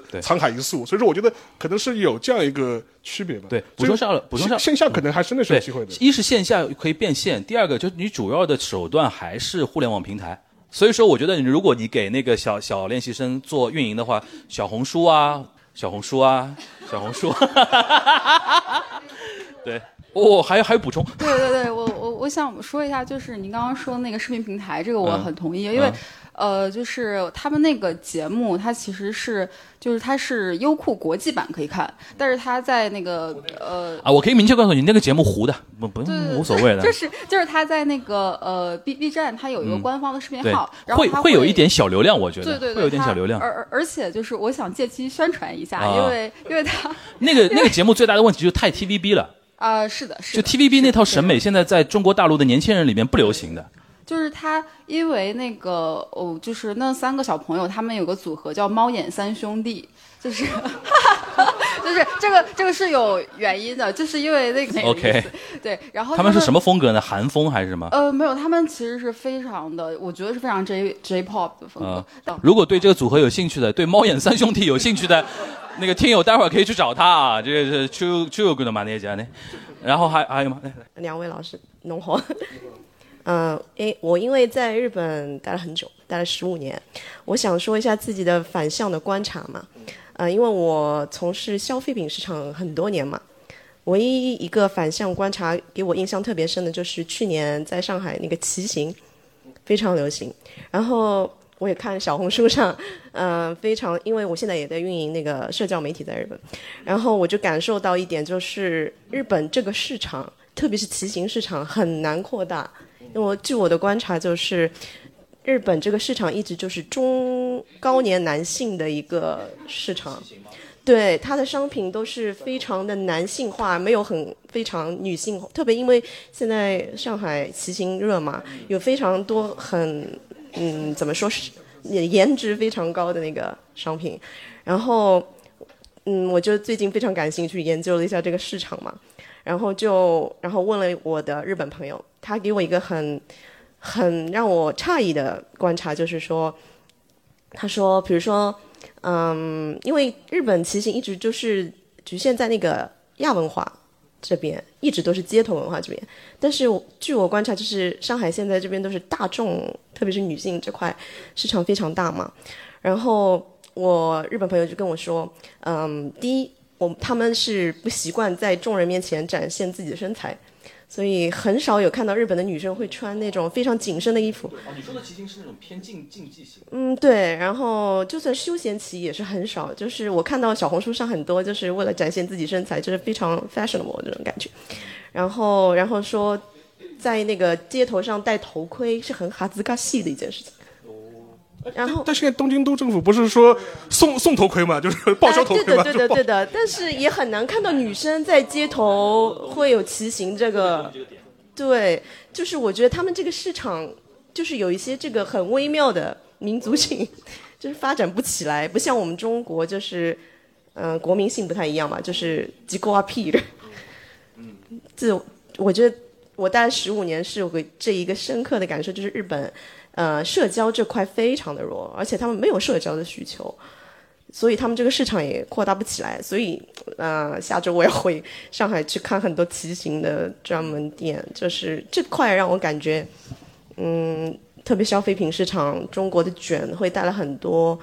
嗯很好的变化，我觉得这块市场也是非常大，而日本一直就是十五年就有一种停滞感，那就这样。谢谢就是你前面讲那个，你你指的骑行是那种是就是穿的这种很紧身的衣服，然后这种偏竞技类的，公路啊那种，啊、就是这种就要求穿一点竞速竞速的这种要求穿一点那种专门的服装的那种，对啊。啊。那个日本的很多店都是基本都是给外国人占据，对就是没有日本人。主要是海外的人现在在玩这个，对啊。不，我这个这个骑行我不了解，但是你前面讲有一点我倒是，呃就是我也听到过，她可能是在中国或者是在欧美地区生活过的女生，然后现在她她现在在日本生活，她就跟我会有个吐槽，我觉得这个当然我是观察不到的，但是女生会有这种吐槽，她说，你看在东京，就不会有女生穿 legging 在路上走，或者是穿瑜伽裤在路上走。他说，我觉得他说我们在就无论你是在上海还是在欧美，觉得这些都是很正常的事情。你在东京就完全看不到。嗯。后来我说，对啊，我觉得这个这确实是这样。我觉得最核心的问题就是中国，尤其像上海啊，他海纳百川，有大量的人是欧美留学回来的。就是我前两天刚参加参加那个史蒂夫那个婚礼，就是我们那个呃史蒂夫说，对吧？他平时听播客的话，前两天他跟 C C 那个那个办在上海办婚礼嘛，因为他们是北美留学，就是加拿大回来，然后他婚礼到后面有一趴是他请了一个爵士乐队在那边表演，然后他们所有留欧的留美的那那群人都在舞池里面跳舞，然后我跟李志明两个人就是因为两个 两个人其实。李志明是一个 I 人嘛，其实是一个 I 人，他在那边都已经看起了 Kindle，对吧？我在边上吃东西，我说我们，我说这种跳舞就是欧美的人的那一套，我们留日的就不不不不玩这一套，对吧？但是你像上海有每年有大量的人是从留欧美回来的，他们是无缝链接，就把欧美那套玩的东西啊什么的移植到上海。你说上海最近这两年什么呃酒小酒馆越来越多，比如说精酿啤酒啊，然后咖啡店啊，然后我现在甚至有朋友开什么古着。然后什么唱片店啊，什么的那些东西，这些都是对对他们来说就是叫做，他们把这个叫什么叫呃中产返贫利器，就是你从你从海外留学回来，然后家里还有点小钱，然后你自己又不想说平平凡凡找一个工作，然后或者说找工作没那么简单，就很倾向于在上海开创业嘛，一创业开餐厅、开咖啡、开什么花店、开书店、开什么那个就各种各样的店，然后。租上海那种巨富城巨巨贵的那种商铺，对吧？然后不到半年，然后就关掉，就马上返贫什么的。这个当然是一种开玩笑的说法，但是它背后就是有大量的那种现象，就是很多的一些海外流行的东西，在上海你是能轻易马上能够接受的，而且再加上上海人的性格就是更容易去接受新鲜的东西。在我们眼里，日本的东西也好，海外东西也好都反正都是洋玩意儿。我们都能去接受。的确，你当然你说那个问题，就是日本的确它有个很明显的问题，就是其实现在日本年轻人跟中国年轻人相比，还是非常的内向型嘛。就是上次我们聊过，节目里聊过，你光现在日本每年出国留学的比例都很低了，你跟韩国没法比啊。就是你可能到一个地方，就是韩国留学生一大堆，对，韩国人其实人口才日本的三分之一左右，但是他在海外的那个留学比例非常高，对吧？那韩国不光是引引进。欧美的东西，甚至现在要反反攻欧美了，对吧？你比如说像 BTS 啊这种啊，Black Pink 啊什么的那种，呃，这个我觉得跟国民性的确有关系。还有一点就是跟现在其实结合刚才说日本人越来越来越不卷之后，其实他可能活得更自在一点，对吧？但是也也有点，你其实你刚才叙述里面，我觉得也有点可以点出来的。的确，在女性主义这一块儿的话，我觉得至少国内的话，上海会要比东京好一点。就是女性更敢于去，就是说表达自己的个性这件事情。但日本的女性的话，传统女性啊，甚至我觉得可能女生，我接触的日本女生，可能很小的时候都接受一种东西，就是那个反反正就是，就是别人怎么看她这件事情，她很在意嘛。而且你看，我很经常，你你进那个书店，日本每每隔几年都会出什么什么什么的品格，对吧？这是规训呀，身为一个奥多纳要干嘛干嘛，这其实就是规训。这套东西可能在中国现在不太流行，尤其女性主义这一块。现在你在中国，我天，你要聊女性主义，穿穿 lululemon 上街这件事情，你如果有人如果说 lululemon 这种衣服那么，如果有一个男博主说这个话，说什么受不了什么女女生穿个 lululemon 上街，他被骂死。反而要成为倒过来，就是大家要反而要去彰显这件事情。他可能并不觉得说穿穿 lululemon 这件事情本身可能，比如身材啊或者是有多好看，他可能并不觉得，但是他会觉得这是一种态度。在国内现在反而是这样，这一点我觉得是体现在社会的一个变化方面。你像上野千鹤子老师的书，现在在国内卖多火啊！这个是，我是我问过很多人，我在我这边我的日本的朋友，日本人反而不认识上野千鹤子是谁。我觉得国内，你只要现在上过大学的人，哪有人不知道上野千鹤子的，对吧？我上次我们上次做 Barbie 的观影会，在上海做那个 Barbie 的观影会，全场女生大概百分之九十五以上吧，就是女生来参加。然后我们现场有分享，因为我们那个是看完电影，大概再花两个小时去聊这个电影。我们大概数了一下，呃，发言的十几个人里边提到上野千鹤子的六次，提到戴锦华的六次。现在这两位。老姐姐们，就是那个在国内的那个女性主义这一块是所向披靡的。然后我自己有的时候，比如说拍到一些，比如说去参加戴锦华老师的一个讲座，然后我只要把中间他某一些金句放到 B 站上面去，你用戴锦华的标签一标，这个肯定就是点击就上万的。然后下面一堆讨论啊什么的，这的确跟日本相比的话，我觉得国内在女性主义这一块、女性觉醒觉醒这一块是要比日本做得好。我觉得这一点，当然你说中国因为很二元，就是像一线城市女性的那个觉醒做得非常好的同时，我们又有铁链女这种事情，因为我们穷的地方是非常非常夸张的对女性的一种压榨，所以说有的时候我们的网民很精神分裂的，就是一方面觉得说啊。是还好世界上有女生，对吧？然后女 girls girls help girls，对吧？那那种话，一方面每天又看到大量的，是不是说某某个女孩子什么被家长遗弃，或者说那个因为生了女儿，然后怎么那个媳妇儿地位什么，这种非常前现代化的那些话题，又同时出现在我们的舆论场里边，这导致我们的很多年轻人可能会觉得说，中国到底算进步还算不算进步，对吧？这个我觉得其实是。中国很多问题是能归到城乡二元论、二元论这个这件事情上面去的，这是我刚刚听你说的那个事情的一个补充。然后我觉得在上海现在就是小红书，就是任何消费消费的话题，就是一定要占据小红书，对吧？你在小红书上火了，什么东西就很容易推。小红书今年把上海很多老街道都推火了，像什么南昌路啊，什么那种。对对，就是那种他现在随随便便做一个 event 就很导流，所以导致现在上海，我觉得上海都快要为小红书而那个都市更新了 那种感觉，对吧？好吧，那个这个是可能回应的，都不是说回答吧，回应的一些东西。你好，我想问一个就有关东亚三国的一个问题，就是最近看到那个一个呃学语言的一个 app 里，就 Duolingo 出了一个 report，然后讲的是，呃，他做了一个排名，就是是呃全世界全世界各国学就是学的最多的语言的排名第一和排名第二，就比如说，呃，我就看一下它结果啊，就是中国、韩国和日本他们排名第一都是英语，这个是非常容易理解的，然后。然后那个呃，但是奇怪的就是，比如说中国第二名是日本日文，然后日本的第二名是韩文，嗯，然后韩国的第二名也是韩文，嗯，韩国第二名也是韩文，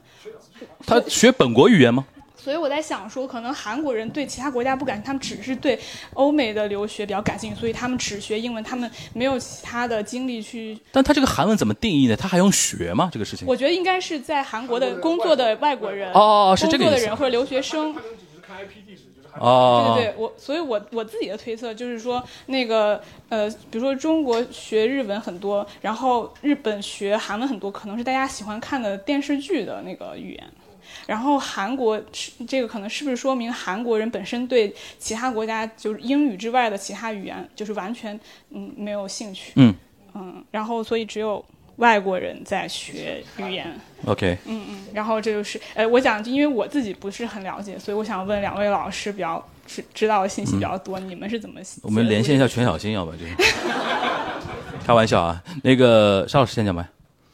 因为中国学日语多，我觉得只是就是它的基数原因，基数原因吧。我觉得，因为总体来说，我觉得，因为我看我倒是看到一些关于这些年国内日语教育的一些报道，反而是呈一个绝对数量是下降的。下降的，而且很多院系的那个日语专业都在关，都在关。就是有有，当然你可能在北上广一二线城市，你感觉感感觉不到，可能三四线的地方，很多院校的日语日语专业是在关。所以说，我觉得总体数数字上面，它可能是由于原来的基础的原因会显得比较大，但是总体来说，它这个趋势是在下降的，这个趋势是在下降的。而且我觉得中文的，呃，就是中国的英语的学习人口，其实某某种程度来说，应该也是下降，也在下降。因为我们现在在义务教育比例里面是在降低外语的那个比重的。对。所以说，从这个角度来说，肯定是都是在都是在这种下降趋势的。它这个，我所以说这是这是第一个感想。第二个。日本嘛，我觉得也也很正常，因为 K-pop 现在就是很流行啊。就比如说，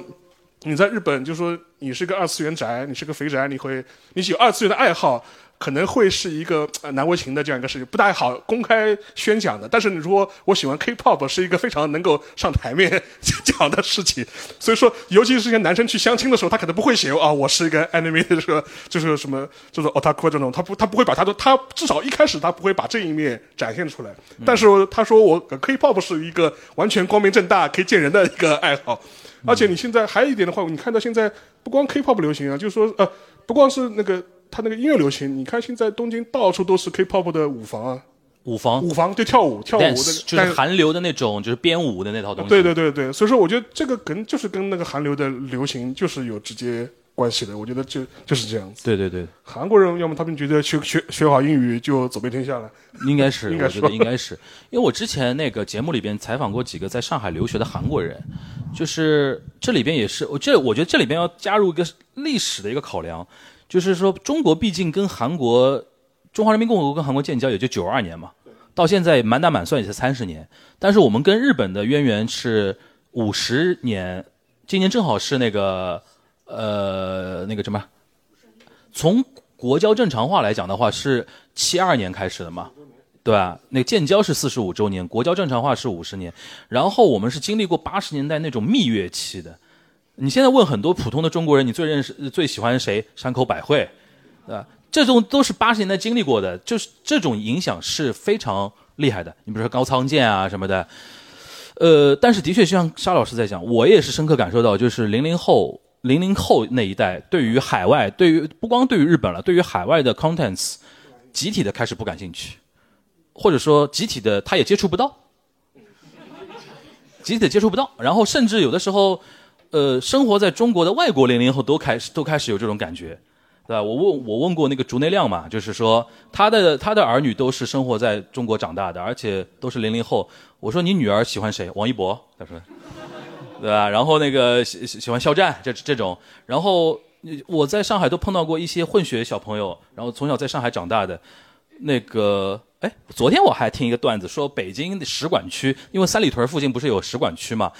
呃，是我一个 DJ 朋友，他说他因为他公司就在那边，呃，是前两天我在一个线下活动，他跟我说一个段子，他说他说他经常会在那个那些三里屯那些街道，比如说一到下午就是使馆区的那些工作人员的小孩儿放学了，很多人是在北京生活很多年，一口金片子，然后他说他有一次去遇到一个小黑，就是那个那种黑人的那个小孩儿，一口金片子，一边骑车一边说，哇操，外语太难了。英文太难了，然后你知道，就是就是这样，就是他在那个生活环境就是就是这样的。然后我觉得这个是大趋势了。然后的确，我中国也在面临着一些，就是说越来越强大之后，觉得说自己最牛嘛，对吧？然后对于海外国的东西没有那么有兴趣，我觉得也是在经历这个东西。但就看到时候到哪个临界点吧，就是是不是未未来又会经历一波呃别的一些什么新的趋势啊什么的，反正不知道。反正我觉得。呃，就我现在的感觉来说，我经常也跟日本的一些朋友说，我说你们尤其二次元圈啊，或者说呃传统的一些就是说文化艺术这一块儿，就中国比较强的一些圈子，我都会提醒他们，我说你们时间窗口可能要抓紧了，再过几年你们的 okasama 就明显变少了，然后像我们这代喜欢日本文化的人可能就老了。对吧？或者说不花钱了，你让我比如说网上买点东西支持你，还可能还可以；去到现场看 live 可能就差点意思了，对吧？因为现在他们年轻人接触的渠道的东西，大量的东西都是抖音的东西，然后国内的一些 contents，然后对海外东西没那么了解，没那么了解。这是我的一个的确的观点。就是包括今年那个《斯兰 dunk》，就那个《灌篮高手》，他在国内上的时候也很也也也很火嘛。但但实际上你很很明显，他就是在。赚的七零后、八零后、八零后、九零后，对，就九零后到就是九五后都九五后就差一点，就差了，就是零零后是完全不知道。我问过很多九五后，他们不知道《灌篮高手》。对，零零后更没概念了，就不知道你们这帮老老叔叔、老阿姨在干在在在嗨什么。你想上海那个《灌篮高手》上映的那一天，我印象最深，我是看的零点场，我在上海的和平影都，就人民广场最有名的一个电影院，我第一次看到和平影都平均年龄那么大，而且上海话浓度极高，因为平时都是小年轻，小年轻讲不来上海话了。现在都是那种那天都是四十来岁甚至更大的一些中年叔叔阿姨在那边看，然后我我那天坐在最后一排，我们是 IMAX 坐最后一排，我往前看，哇，我说好浓的上海话，然后好亮的影院，为什么呢？都是很多都秃了，你知道吧？哈 哈看他戏，看他戏，对吧？但是零零后不看《灌篮高手》，他都觉得说很奇怪，你们这帮大叔在那边嗨什么劲儿，对吧？然后看着看着还哭啊，或者什么的呀，就难以理解了。就这个东西，因为没有一个延续的一个东西，这个是。然后日本的话，我觉得韩国很正常啊，因为我上次我在节目里面开玩笑，我说韩国人就是虽然早年被日本殖民过，但是韩国人思想殖民日本这件事情还是很有一套的，一个邪教，一个 K-pop 嘛，对吧？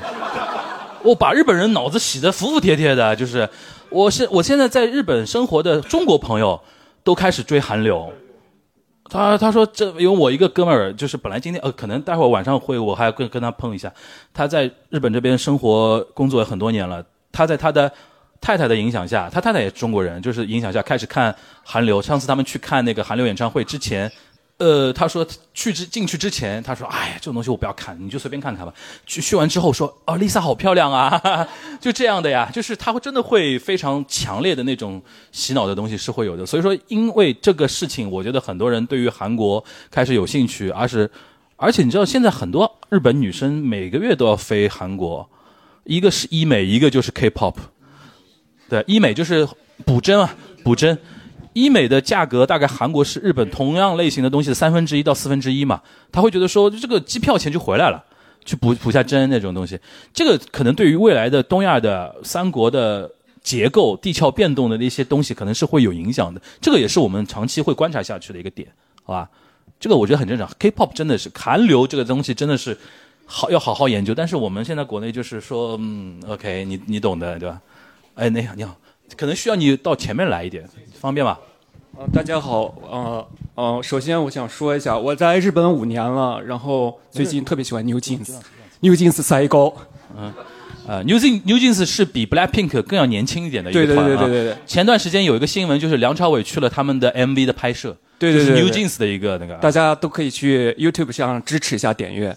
然后又来一个马内加吗？New Jeans 不需要马内加吧？OK OK OK。然后就想从两位老师一开始说的那个 A 嘎啊电影的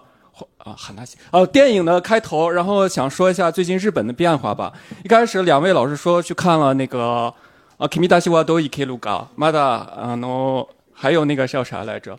怪物 monster 啊那个凯布斯啊，然后看两个。两位老师有没有去看 Godzilla minus 一点 zero？看了，我看了。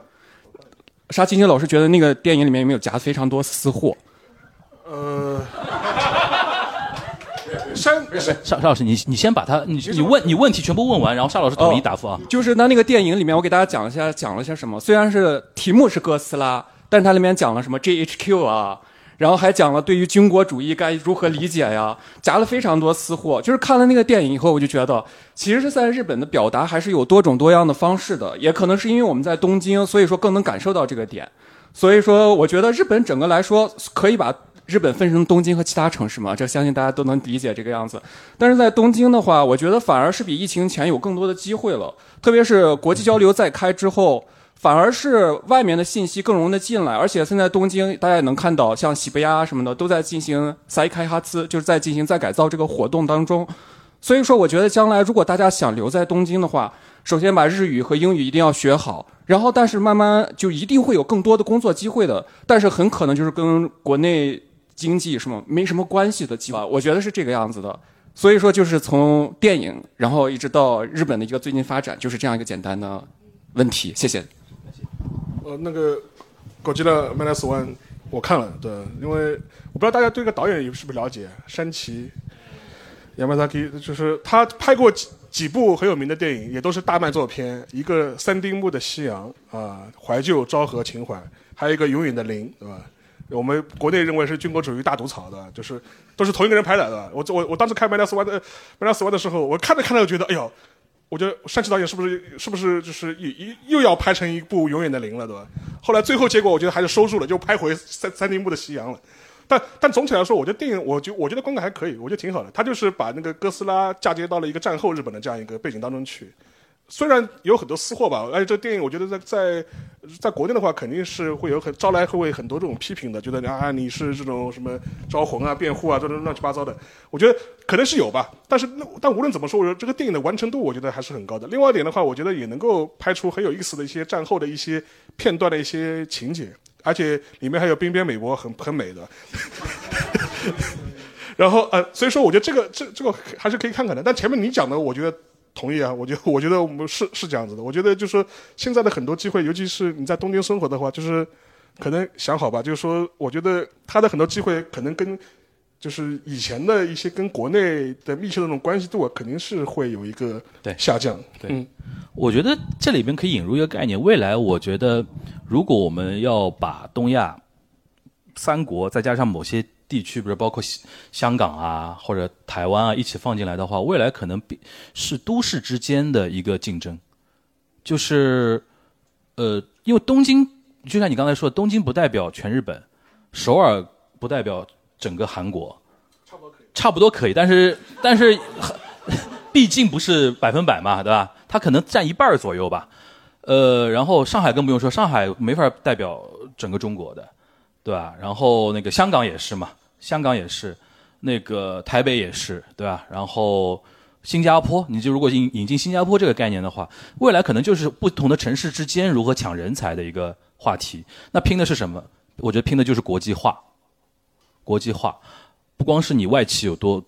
多多多少，还有一个你的资讯的一个国际化的程度，流流通，然后人员的往来，然后各种各样的东西。但是我觉得我个人是比较呃，就是说现在上海可能还能占一个什么什么那个红利呢？就是说海外人才回回归潮。海外人才回归潮，但是我觉得过一段时间大家会看看清楚，可能就暂停回归、暂缓回归，甚至净流出都会这样。因为前两年真的，尤其像那个，尤其像一五年到甚至疫情前两年，就到二一年，上海非常的多的是海外留学回来的一批人。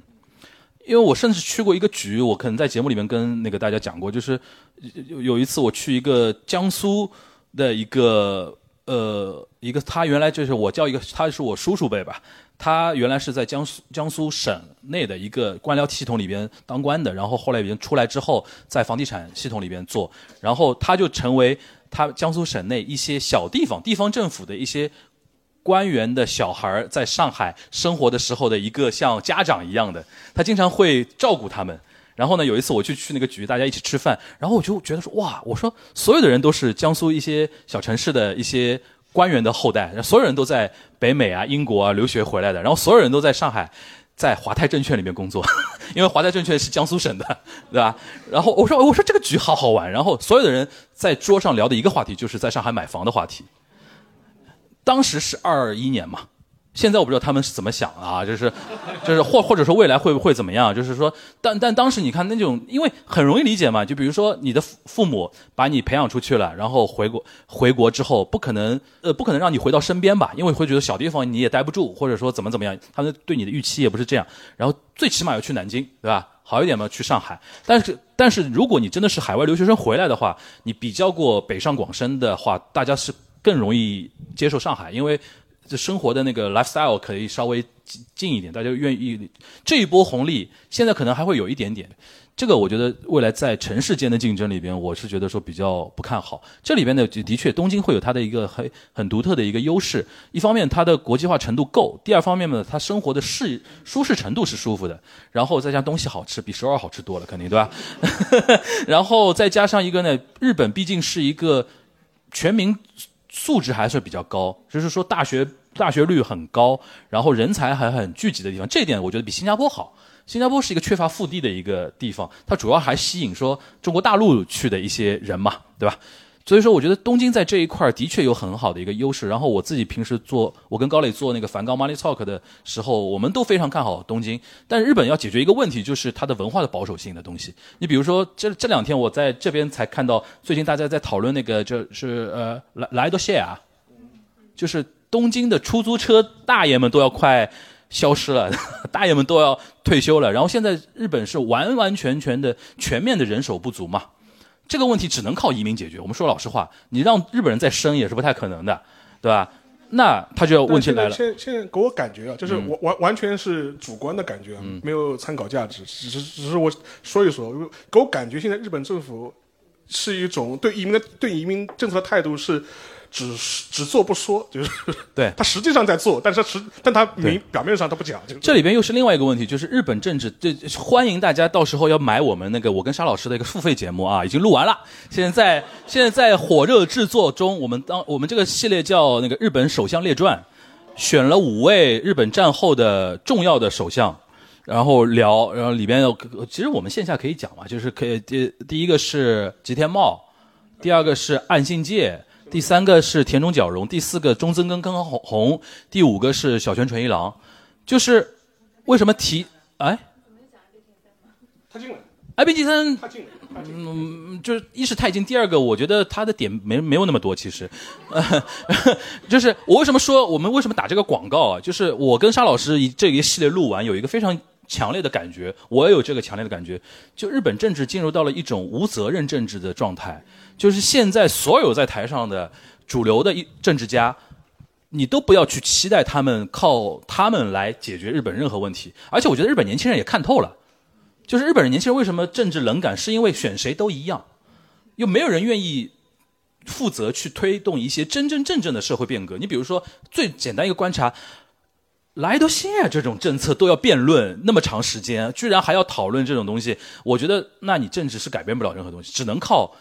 大量的就是外来的。压力，你比如说像杰尼斯这种事情，不是 BBC 报的话，就是日本是不会不会变的，对吧？那我觉得，当现在是三千万观光客，那到六千万的时候，是不是能推动日本变一变？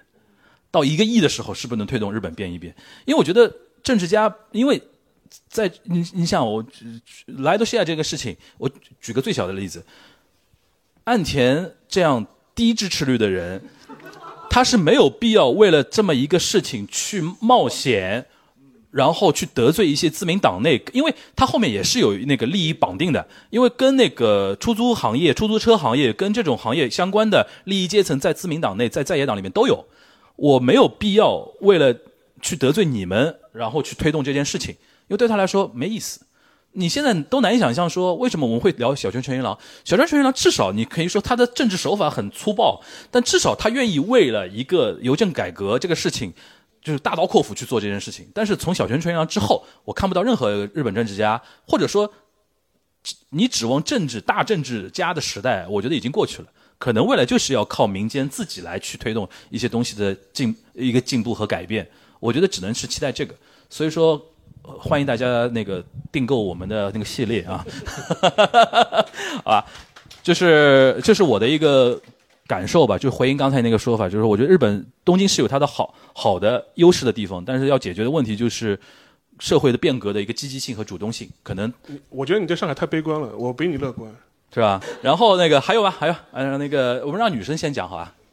谢谢。然后是呃，想问一下两位老师，就是我们节目在选题的时候是呃是怎么样一个？啊，终于开始聊播客本身了，我的。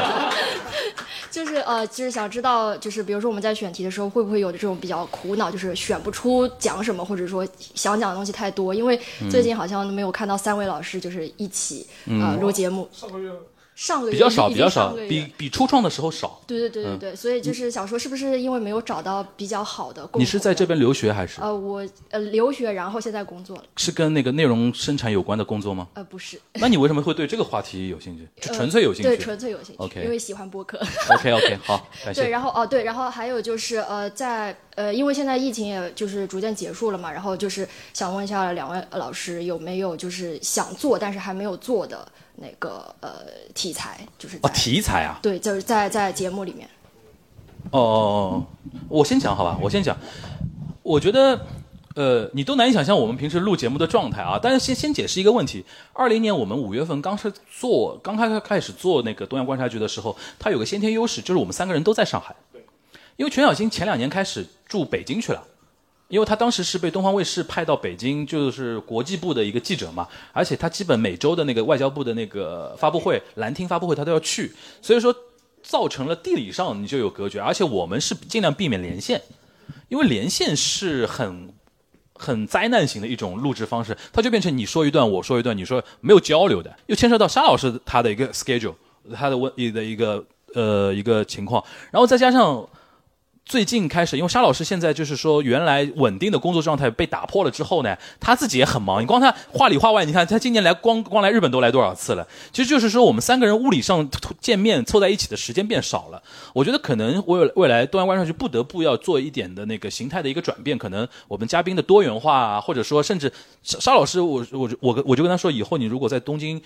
住的时间相对长一点的话。我们帮你搞套设备，你在日本都可以请一些合适的嘉宾，你自己录你的版本，然后也可以放在我们的节目里边做嘛。因为他除了东亚观察局之后，还有边角聊嘛，对吧？这可以有很灵活的。然后全小新我也鼓励他，我说你在北京如果有合适的嘉宾，可以其实可以录东亚观察局，不是不是只是我的节目，而是我们三个人共同拥有的一个平台，是这么一个情况。然后最后补一句，就是我们平时录节目的状态是真的没有准备，就是我我跟沙老师尤其这样，非常极致。有的时候，比如说我说啊。邵老师，我说那个存片有点少了啊，下周几我们录两期吧。他说好，但是我们直到前一天晚上才说啊，明天聊啥，然后甚至有的时候提前几个小时说啊，待会儿我们聊个什么东西，或者想到了就聊个什么东西。的确，我跟他之间就聊讲话的聊天的那个模式非常顺，而且化学反应啊，而且我们对于一些问题的基本观点啊、基础知识都放在那边的话，无外乎就是聊嘛。对吧？就是我不太主张，又不知道大家在做有没有做那个播客的。就是我们这个类型的对谈型的播客有个好处，就是不用做太多的呃数据啊、史料上的一些准备，因为我们不是一个垂类的节目。如果我们垂类，就是我们这个节目就叫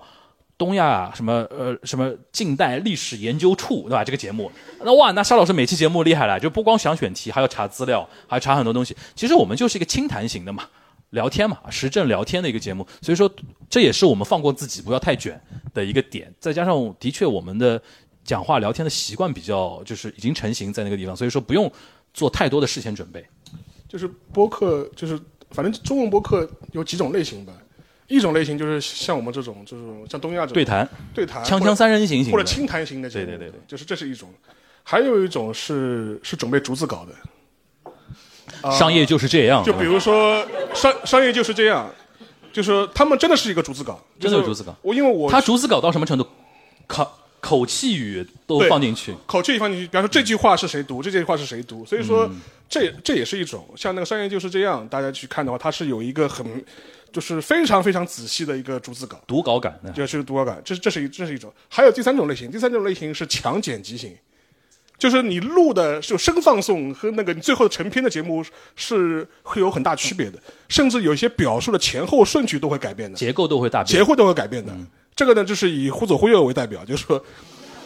忽左忽右是技术主导型的，就是就是因为像我们录忽左忽右的话，忽左忽右实际上面它有的时候因为主要就是看嘉宾，有的嘉宾他的表达的时候，他之后的整个一个逻辑顺序在剪辑过程中都会做调整的。所以说，为保证一个比较好的一个收听的感受，所以说基本上是三种类型。当然，这三种类型就是各有优缺点，然后喜好也各有不同。对，反正反正东东关至少是前面这种，就是还是一个清谈类的一个一个东西。嗯，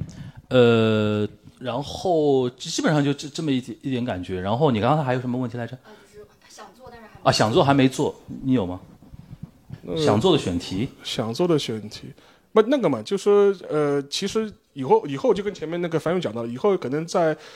来往比较方便之后，说不定可以在东京啊或者在日本啊多录录录节目。我们也鼓励全小仙你在首尔首尔也做录录录录节目。对，因为我觉得相我相信啊，就是我们的很多听众当中，其实也有很多精彩的故事是可以分享的。以后就是有东亚观察局（括号实地版），因为实地观察。因为之前就是呃杨一啊，就是 Jasper 的杨一，他做过一个非常有意思的一个项目，当然他。呃，就是他还没有做这 s p o r 之前，他做过一些实实地的一些声音采集的一些事情，比较有意思。就比如说，原来上海有一个非常有名的书店叫季风书店，他关门前的时候，他关门的那那天，他就会跑去去做了一个实地的一个 live 的采集，然后做了一个他自己个人的节目抛在他自己的频道上面。嗯，当然，我觉得这这类似这种东西，我觉得就比较有意思，说不定将来可以试试看。对，因为我们实际做播客的感觉是，中文播客或者中国的受众。他非常能够接受锵锵三人行那种类型的节目，但是对于杨一做的那种 documentary 式似的一些音频节目，中国观众有点陌生，接受程度没那么高，所以说可能期待未来有做的很像样的节目更多吧，让大家开辟一下。其实我觉得这个东西就是一个大家看着不新鲜了就接受它了，对吧？那那种感觉，我觉得。然后，哎呦，那个刚才这位已经举过来了。嗯，好，谢谢两位老师。我是一九年来到日本的，然后就是基本是从东亚观察局前几期开始听的。来来日本。然后我就是还是最喜欢东亚观察局，就是正经评论。嗯。然后就是结合我直男听众都这样的。呃，对对是这样。然后结合我对日本的政治一点点观察，然后可以做一点就是之前节目一个小小的注脚吧。嗯。就是我们都知道，去年呃六月七月份，呃安安倍晋三首相是在奈良遇奈良遇刺了，然后是在半年之前，大概是二零二二年的一月份，呃呃安倍晋三在早稻田大学演讲，对，当时我去了，啊他还去过早稻田演讲，啊对，他去过早稻田，我们我们当时没有抗议他吗？当时他做的非常低调，只在校门口有个很小的一个看板，OK，对，然后。呃，我之前我后来跟啊，你也早大的？呃，对，我在哦，你是学？呃，学当时在早大学日语。哦，OK。哦，然后在我跟我一个东大朋友讲说，他如果来东大后面，我觉得我会可能有些极端学生会做一些什么极端行为。对，这样子。然后就是我谈一下，呃，就当时的一些印象吧。就是今天可能是可能作为一个独家消息。嗯。就是呃，当时安倍晋三来的时候呢。呃，就是我比较印象深刻一点，就是只有学生，然后校长和教授一个都不在。对，呃，对，就是当时是早大有个学生组织叫彭智慧，然后是他和呃一些自民党政治有一些人脉关系，就是当时他来就邀请作为一个邀请，然后请到他来早稻田做一个分享。嗯，然后就是呃，还有就是就是当时我还记得上面台上站了两个保镖，台下也站了两个保镖。对，但是呃，后来呃，岸田去早稻田大学的时候，好貌似他的校长还去了，但是唯一就是安安倍来的时候他没有去。嗯，啊，就是别的我不讲，然后我就讲呃他一个故事吧，就是他答记者问的时候，有个学生问到一个问题，就是像安倍晋呃首相您的工作做如此出色，就是您认认为自民党以后会有没有？呃，在年轻世代里，呃，里面下一任有望成为首相是谁呢？大家可以猜一下答案是什么？他他说了一个人，他说了对吧？呃，对，他说是高市早苗。我刚想，我脑子里过了一下高市早苗。OK。呃，对，他说，他说，我我相信他可以成为日本的撒切尔。撒切尔，OK。嗯，当当时台下学生也都笑了。嗯嗯，这是一个，但是到大概。安倍在奈良遇刺过没过多久，后来河野太郎遇到早稻田去演讲。当时就是刚刚，包括安倍和后来的统一教会的事情被牵扯出来以后，也有学生问了一个问题，就是说如何看待自民党的黑幕政治，以及就是和这些呃统一教会之间不清不楚的这种关系。呃，当时河野太良没有直接回答这个问题，就说，呃，犯罪就是犯罪。呃，不论什么动机，就是他的呃这个犯人的强烈的一呃我们一 m 咪，然后害死了首相，嗯，就作为这样一个回答。好呀，好，对，这是我的意见。你的个人的经历分享啊。呃，对，然后在这里我还再问两个老师一个问题，就是我们都知道两位老师涉猎非常广泛，呃，就是在我包括路上我也在听您关于基辛格和冷战这个分享，呃，就是我想问一下两位老师，就是。平时有没有哪些就是嗯信息源是每天必看的？然后工作日的话，每天会有怎样的安排？然后让自己不断呃获得要新的一些信息。好，谢谢。好，我觉得我我先说一个，就是你说那个呃安倍没有呃就是说早稻田校长去啊，然后岸田是有的话，我觉得这个里面可能是在任和前离任的首相的一个区别，因为他因为是离任首相。或者说以前的首相，所以说彭智慧这些社团，萨库鲁是可以去邀请他，然后他也会去。如果是现任首相的，基本上是官方会邀请，就是说那个学校有一个什么事儿，然后让他去，因为岸田毕竟是校友嘛，他可能来，但是他规格肯定是有一个一些呃规制的啊，这是可能是这里面的一个问题，并不代表说可能早稻田校长特别头头铁的，就是不不给你不给你面子，这倒这倒不一定，没没有这个必要啊。就我只说一个这个，邵老师讲讲，就是。关于他那个问题的那个问题，这个其实我觉得，我觉得没有什么特别的渠道吧。就是我觉得更多的话，还是因为时间比较多的，因为你你你你不成家不成家没孩子，你时间自然就多了，对吧？然后 然后你就可以做很多事情。我觉得，我觉得这这可能是个原因，因为这类似的问题，别人也问过嘛。我觉得这可能是一个。另外一个的话，我觉得还有一点的话，我一般会刻意的，就是说在渠是就是渠道方面，就是说是尽量保持一个开放的一个状态。我以前讲过，就是我在那个以前以前叫 Twitter，现在叫 X 上面，就会留几个就是说非常跟我的立场非常相反的人。目的就是说是我人间观察。人间观察，就是我一定要把他们作为一个标本留留在那地方，因为我要知道他们他们是怎么考虑这个对对对对。事情。很很有用这招很有用。这招很有用，因为现在的这种推荐机制会很就很容易造成，就是说你看的东西完全是你同温层的东西，对然后你觉得所有人天经地义都应该这么想。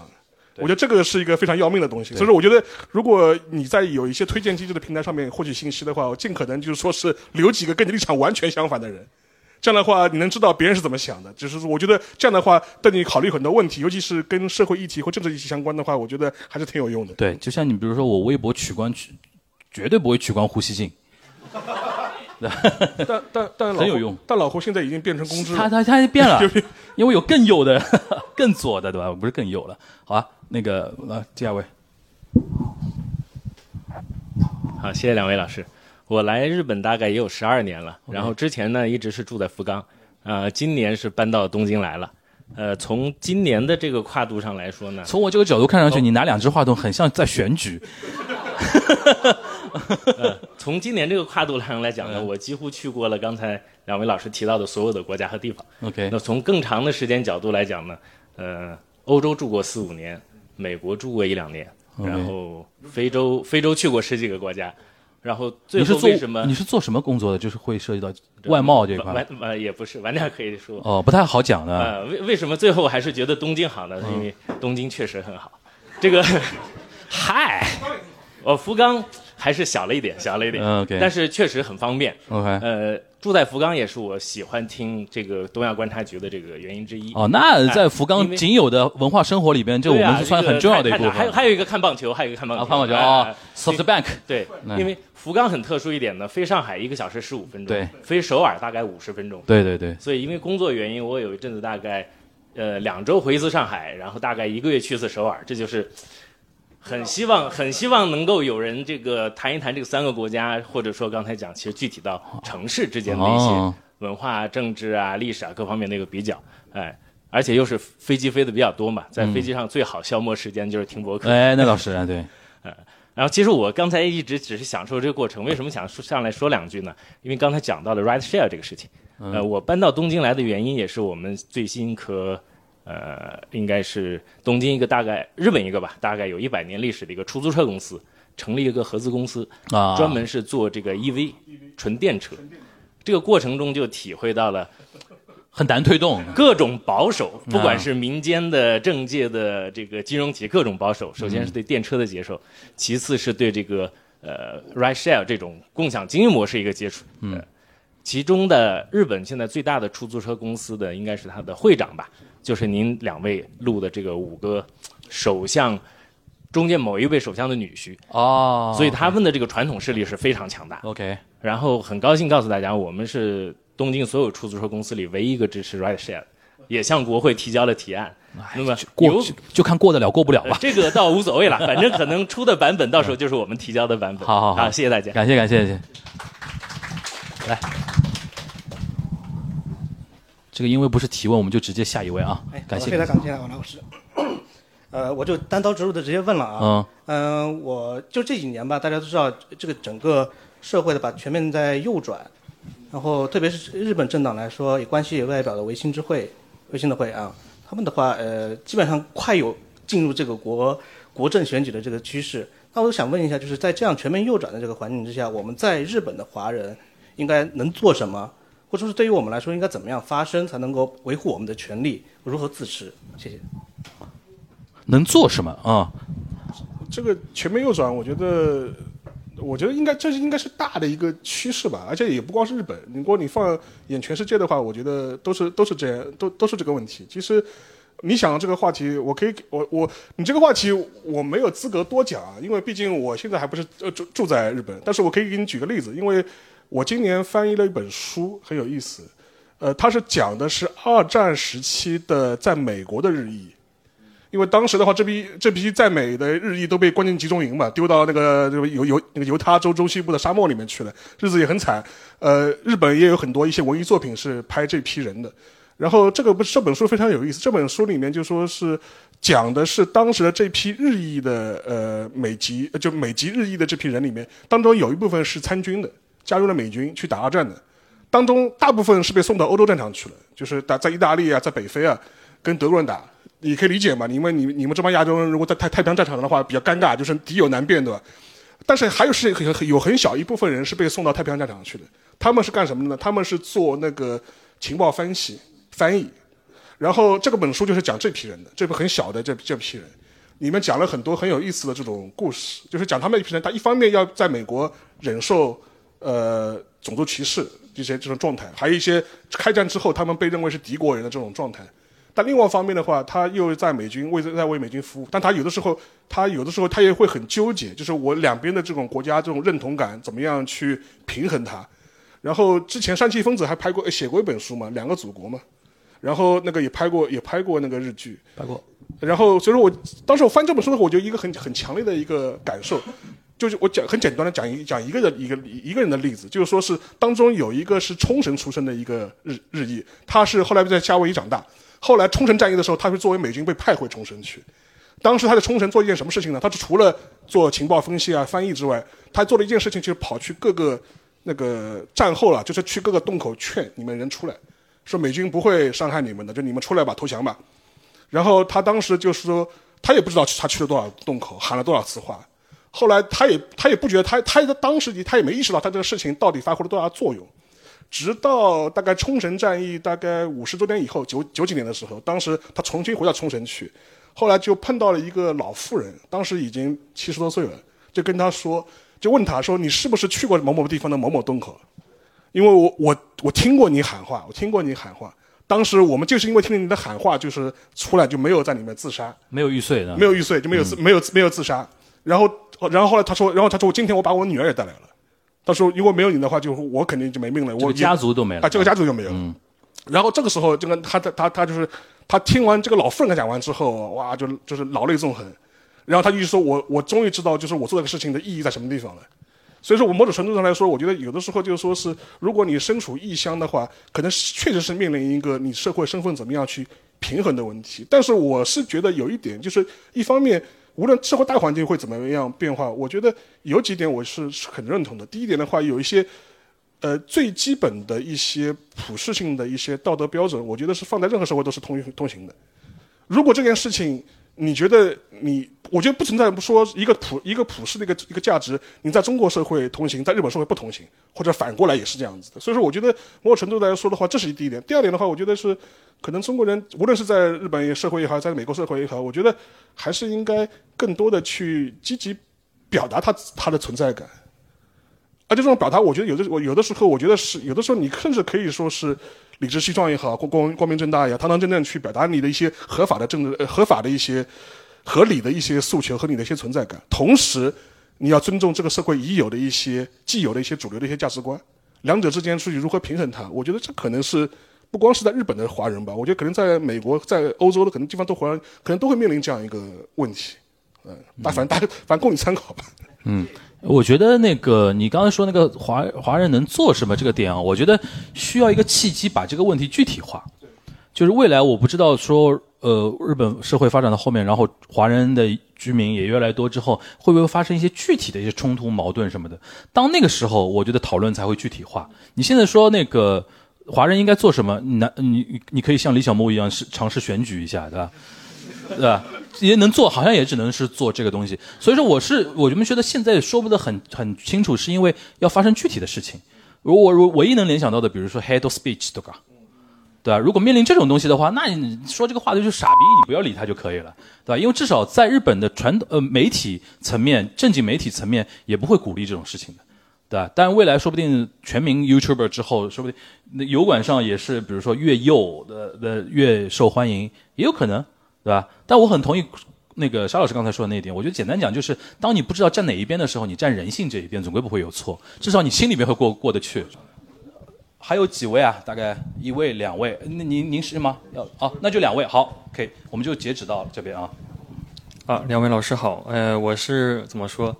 那个中央观察局他们应该是第一期我就开始听的。哎，你是怎么接触到的？啊，小宇宙。然后我小宇宙还在内测的时候我就下载了。哦，就内测用户啊？哦，我从内测开始，对我就一直在用。然后我在福冈已经待，我在福冈待了三年多。你们不会今天都是从福冈来的吧？啊，没有，现在在在东京。吓我一跳啊对对对，来日本七年多了，三年一半的时间在福冈，嗯一半的时间在东京。嗯哼，嗯，就是福冈真的很很舒服，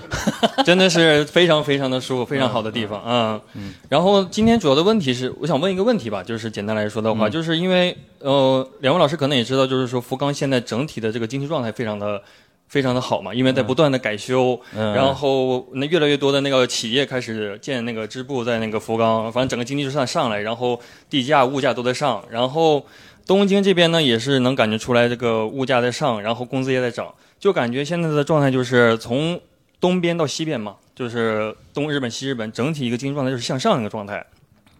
那我接下来问题就是想说，那接下来这种经济，喂喂，没你就说没问题。嗯，接下来就是说这个日本接下来是不是一会一直好下去？就是当然我说这个问题肯定是一千个人有一千个回答，就是想听两位老师是怎么理解，就是说未来的这个日本的这个经济状态会不会越来越好，以及说是不是这次经济状态就是这次上上向上那个状态的话，会不会是只是暂时性的？想听一下两位老师的意见。嗯嗯，就这些。好，这个这个问题太大，我们也不敢讲的。这个，因这个为我觉得是这样，就是说，呃，大环境来讲的话，一个国家总有周期，对吧？然后从日本来讲的话，它失去了三十年，失去到现在，有一些反弹也是很正常的。然后再加上它有一些底子还在那个地方，比如说人才啊，然后经济的规模啊，然后一些基本的东西吧，还在那边。它迎来这一波呃后疫情时代的红利，我觉得是无可厚非的，也在也踩在周期上。然后它唯一需要解决的还是国内的一些，比如说人口老龄化的一些问题啊什么的。这样，但这个东西还是要靠移民，这个没问题。那我觉得最主要就是说，我们作为个体上来讲的话，你怎么来为自己的未来的生活做预设预设？你要过怎么样的？哎，你要过怎么样的人生，对吧？哎，我我觉得，所以说，我觉得那部电影的名字，中国这个东亚人肯定都能感受到，因为我们永远活在一种不安和焦虑过程中，就是人生应该怎么怎么样啊什么的。我觉得这一点的话，可能每个人个人都有自己的职业规划也好，怎么样的东西也好，很难给出一个具体的一个东西。然后我我不知道沙老师怎么看这个话题。呃，就是今年有一个新闻，就是说那个德国的经济经济总量，就是按美元计价的话，就超越了日本嘛。对。然后当时日本国内一帮媒体还在那震惊啊，我们又被德国超过了，就我们变 number four 了啊我们被 number four 了，我们要完了，就是这种感觉。然后你看简中的很多舆论圈也是也把这个事情当做当做个新闻来讲嘛。你看啊，日本怎么怎么不行了，就属于这种这种呢，我就觉得这是另外一个另外一个反面，就是就我其实以前我在国内也在很多场合婉转表达过我一个态度，就是说是你说日本泡沫经济之后，它确实是经过了尤其九十年代的这样一个经济的动荡期。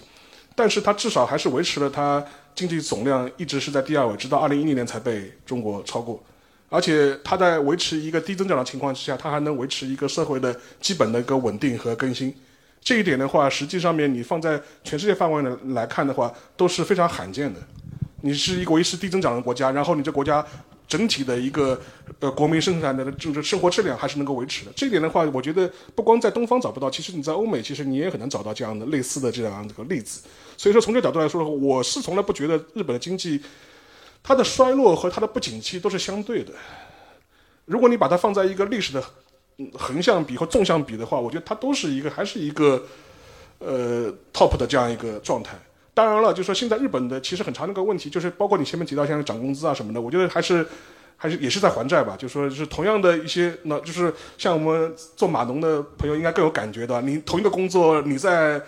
你在美国拿的工资，和在你在日本拿的工资，对吧？差得远了的。然后之前有一个就是朋友也在问嘛，就是就是朋友的朋友，就是就是说他在美国硅谷那边工作了一段时间，然后但他觉得哎、工作很累，然后就他又不是很开心，他想换个环境到日本来工作。当时问建议嘛，当时我的第一个建议给他说，你让你要做好大幅降薪的心理准备，就是你接受啊。他说后来我就觉得我，因为他也比较年轻嘛，当时我的说法就是觉得，就是你年轻人。你花个一两年时间在在日本来换个活法，如果你觉得你在日本虽然工资跟你在美国在在湾区差得非常远，但是你在日本能够找到你的生活的适合你的生活方式，你能够悠然自得，我觉得也挺好的。而且至少你也不会饿死，而且你在你的收入标准在日本的话也算是算是比较高的这种状态。我觉得话更多是从个人选择角角度来说，我觉得更多是从这角度来来看吧。嗯，另另外一点大，至于宏观的大周期，我觉得也只能看着周期论来讲，这个很难就说是一概而论吧。对，但但是但他他他他不他就不他不再是一个非常的那种怎么说呢，存在感非常强烈的一个国家了。他的国民心态，我觉得更多是他就是肯定就是，就日本有学者讲过嘛，就是要就是要接受日本成为一个世界范围内的中等强中等中等强国，就是因为日本人明治维新以后的心态就是我是要做世界大国的心态，就就说是我是这种列强之一。但现在的话，就说你现在在这样的定位之中，做一个中等强国，说不定对你来说更合更舒服更合适，就是说。啊，大家好，两位老师好，各位听众好。你原来是在国企干过的？不不不，我我是那个九五后，然后今年来到日本，嗯然后之前在那个深圳做过三年左右的那个消费电子领域的工作，嗯然后现在在这个呃樊老师的兄弟校，哦庆英在念书。那不叫那不叫兄弟校，那叫拉一把路狗，拉一把路呢，拉一把路。然然后插一个题外话，现在在找工作，如果那个如果朋友们有合适的工作，还请联系一下我。呃，然后我虽然是九五后，但是非常喜欢那个东爱，然后木村拓哉还有松隆子。哦那不容易的。嗯对，就是可能我在家在东北，然后比上海要晚晚个五六年才接绍接触到。哎，你一说家在东北，你的东北口就开始逐渐控制不住了啊！啊，其实已经控制不住了。来来，然后，呃，我非常喜欢那个，我是从去年我是虫，我我是从那个去年阿贝桑阿贝桑那个事情，嗯然后开始关注那个东亚观察局这个播客的，然后最开始只听日本内容 OK 然后后面实在没得听了，然后也韩国也可以了，韩国也可以啊。是最开始我是非常不喜欢听韩国内容的，嗯嗯然后每次都跳过，但后面发现也也很有趣，也挺好玩的对这里也谢谢，主要因为有我嘛，对吧？这是是是。开玩笑，你继续。然后，然后我也非喜欢非常喜欢那个呃，沙青老师在边角聊的一些最近的巨人啊，还有那个 巨人，还有那个杨德昌的故事，嗯因为我本身也是个电影迷。然后我我有关于播客有两个问题，哎呃，一个是那个东亚观察局有没有准备做一些比较长一点的节目？因为最近在听电影巨变，它一般都是两个小时、两个半小时左右的。啊，哦，原来他们叫大电影大变 是的，是的。大大变不够了，要变巨变啊！对，就是后面有没有准备做这种两个小时，就是更深入一点的这种节目的呃想法？然后第二个是自己的一个那个私心，就是我想就是最十月份有东京电影节嘛，然后我看了很多电影，然后也希望能针对东京电影节或者是电影人能出一些节目。好，谢谢两位，谢谢。嗯。然后那个长的节目嘛，你可以期期待一下嘛，付费付费吧。那个 那个节目都很长的，那个一期都是一个小时到两个小时之间，甚至有一集好像是哪一集，中曾根还是哪一集啊？田中角荣吧？对，两个多小时，两个多小时，两个多小时，因为的。但还是那句话，就是即便我跟沙老师做那个付费节目，我们也不是说非常强的那种逐字稿那种，还是说大家各自准备，针对这个人话题有什么怎么自己想分享的，然后沙老师多做一份工作，就是他整理这个人的生平多多一点，然后中间我是插科打诨式的，然后加入一点自己的观察思考这种形式，因为我们会觉得说这样种节目是在我的理解里边，对于播客听众来说更友好一点，因为有的时候啊，强输出的节目你听得很累。有的时候你走神就完蛋。走神个三四秒钟，诶，他就到下一个知识点了。就是这种事，我们会觉得说不要去做这种节目，自己也把自己搞得很累，把听众搞得也很累。呃，这是第一个，就是你可以期待一下，就是要就是花点钱嘛，对吧？然后还有一个问题什么来着？电电影节电影节的，就是将来有机会肯定会聊吧，因为实际上面以前甚至可将来是不是有机会可以做一些其啊？其实要怪全小琴，他本来还要去采访那个那个奉俊昊的，哦奉俊昊对对的，所以说将来的话看看有没有这种机会了，就是对，这里边那个，比如说我们关于电影电影这一块，如果啊，因为我我跟沙老师，我们对于播客的想象不止于是说音频本身了。如果未来做视频版播客和音视频同时做的话，我们不排除说做一些日本人的采采访，这里边就可能有，比如说导演啊，或者说一些电影人的采访，你加字幕嘛，然后我们可能发小红书、发 B 站啊什么的，这也是东亚观察区未来的一个可能的一个方向。然后我们未来可能会拉国内的听友，或者说召集这边听友一起去参加电影节啊，一起去釜山电影节。因为今年我们差点就做这个事儿，因为釜山有找我们说做了一个那个交流活动嘛，我不知道大家有没有听那一期，反正是四个韩国留学生，我我我录了一期，其实那个那一期的是一期投放。它背后是釜山旅游局。我们今年釜山旅游局有跟我们说，他说你那个釜山电影节有没有兴趣？实在是因为他时间太紧，他跟我们聊的时候已经快九月，已经九月了。然后他让我们安排一个十月国庆期间的一个釜山电影节的一个一个团。我说那你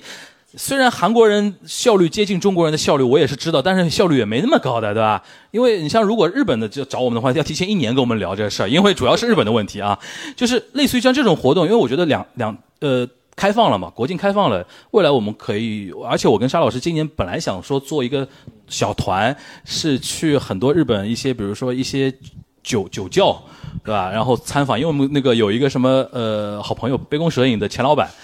他就有一堆酒鬼的听友，然后我们说我们带着一帮酒鬼去日本的什么威士忌厂啊什么看啊，像这种非常小众的团，我们其实后后面也会规划，是因为我我比较想做一些。呃，体量小一点的项目，比如说一个周末就能结束的。因为在日本的话，我们不觉得说还需要待一次待非常长的时间去看一些非常经典的地方。因为国内像我们听友很多已经是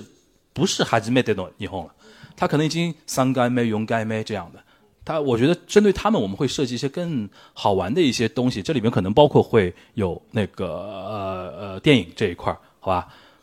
好，那那个谢谢大家。简单简单的就是说总结一下的话，还是感谢啊，感谢大家三年多啊，就是因因为有听我九年节目的听友啊，然后那个三年多的那个东亚观察局的这个支持也感谢大家。然后还有一个什么，就是说未来如果有一些就是说呃日本啊东京这边的安排的话，我们都会放在这个群里边跟大家进行一个，大家以以后就是我们东京分舵的原始股东，好吧？帮我们多宣传我们节目，好不好？好，那么今天那个两个多小时的活动就到这边了，非常感谢大家的一个光临，然后大家回去的时候小心，好吧？然后今天外面应该已经那个太阳下去还蛮冷的，来大家注意保暖啊！今天非常感谢大家，那我们以后上海见，或者说别的地方如果有机会见到大家的话，大家在那个。啊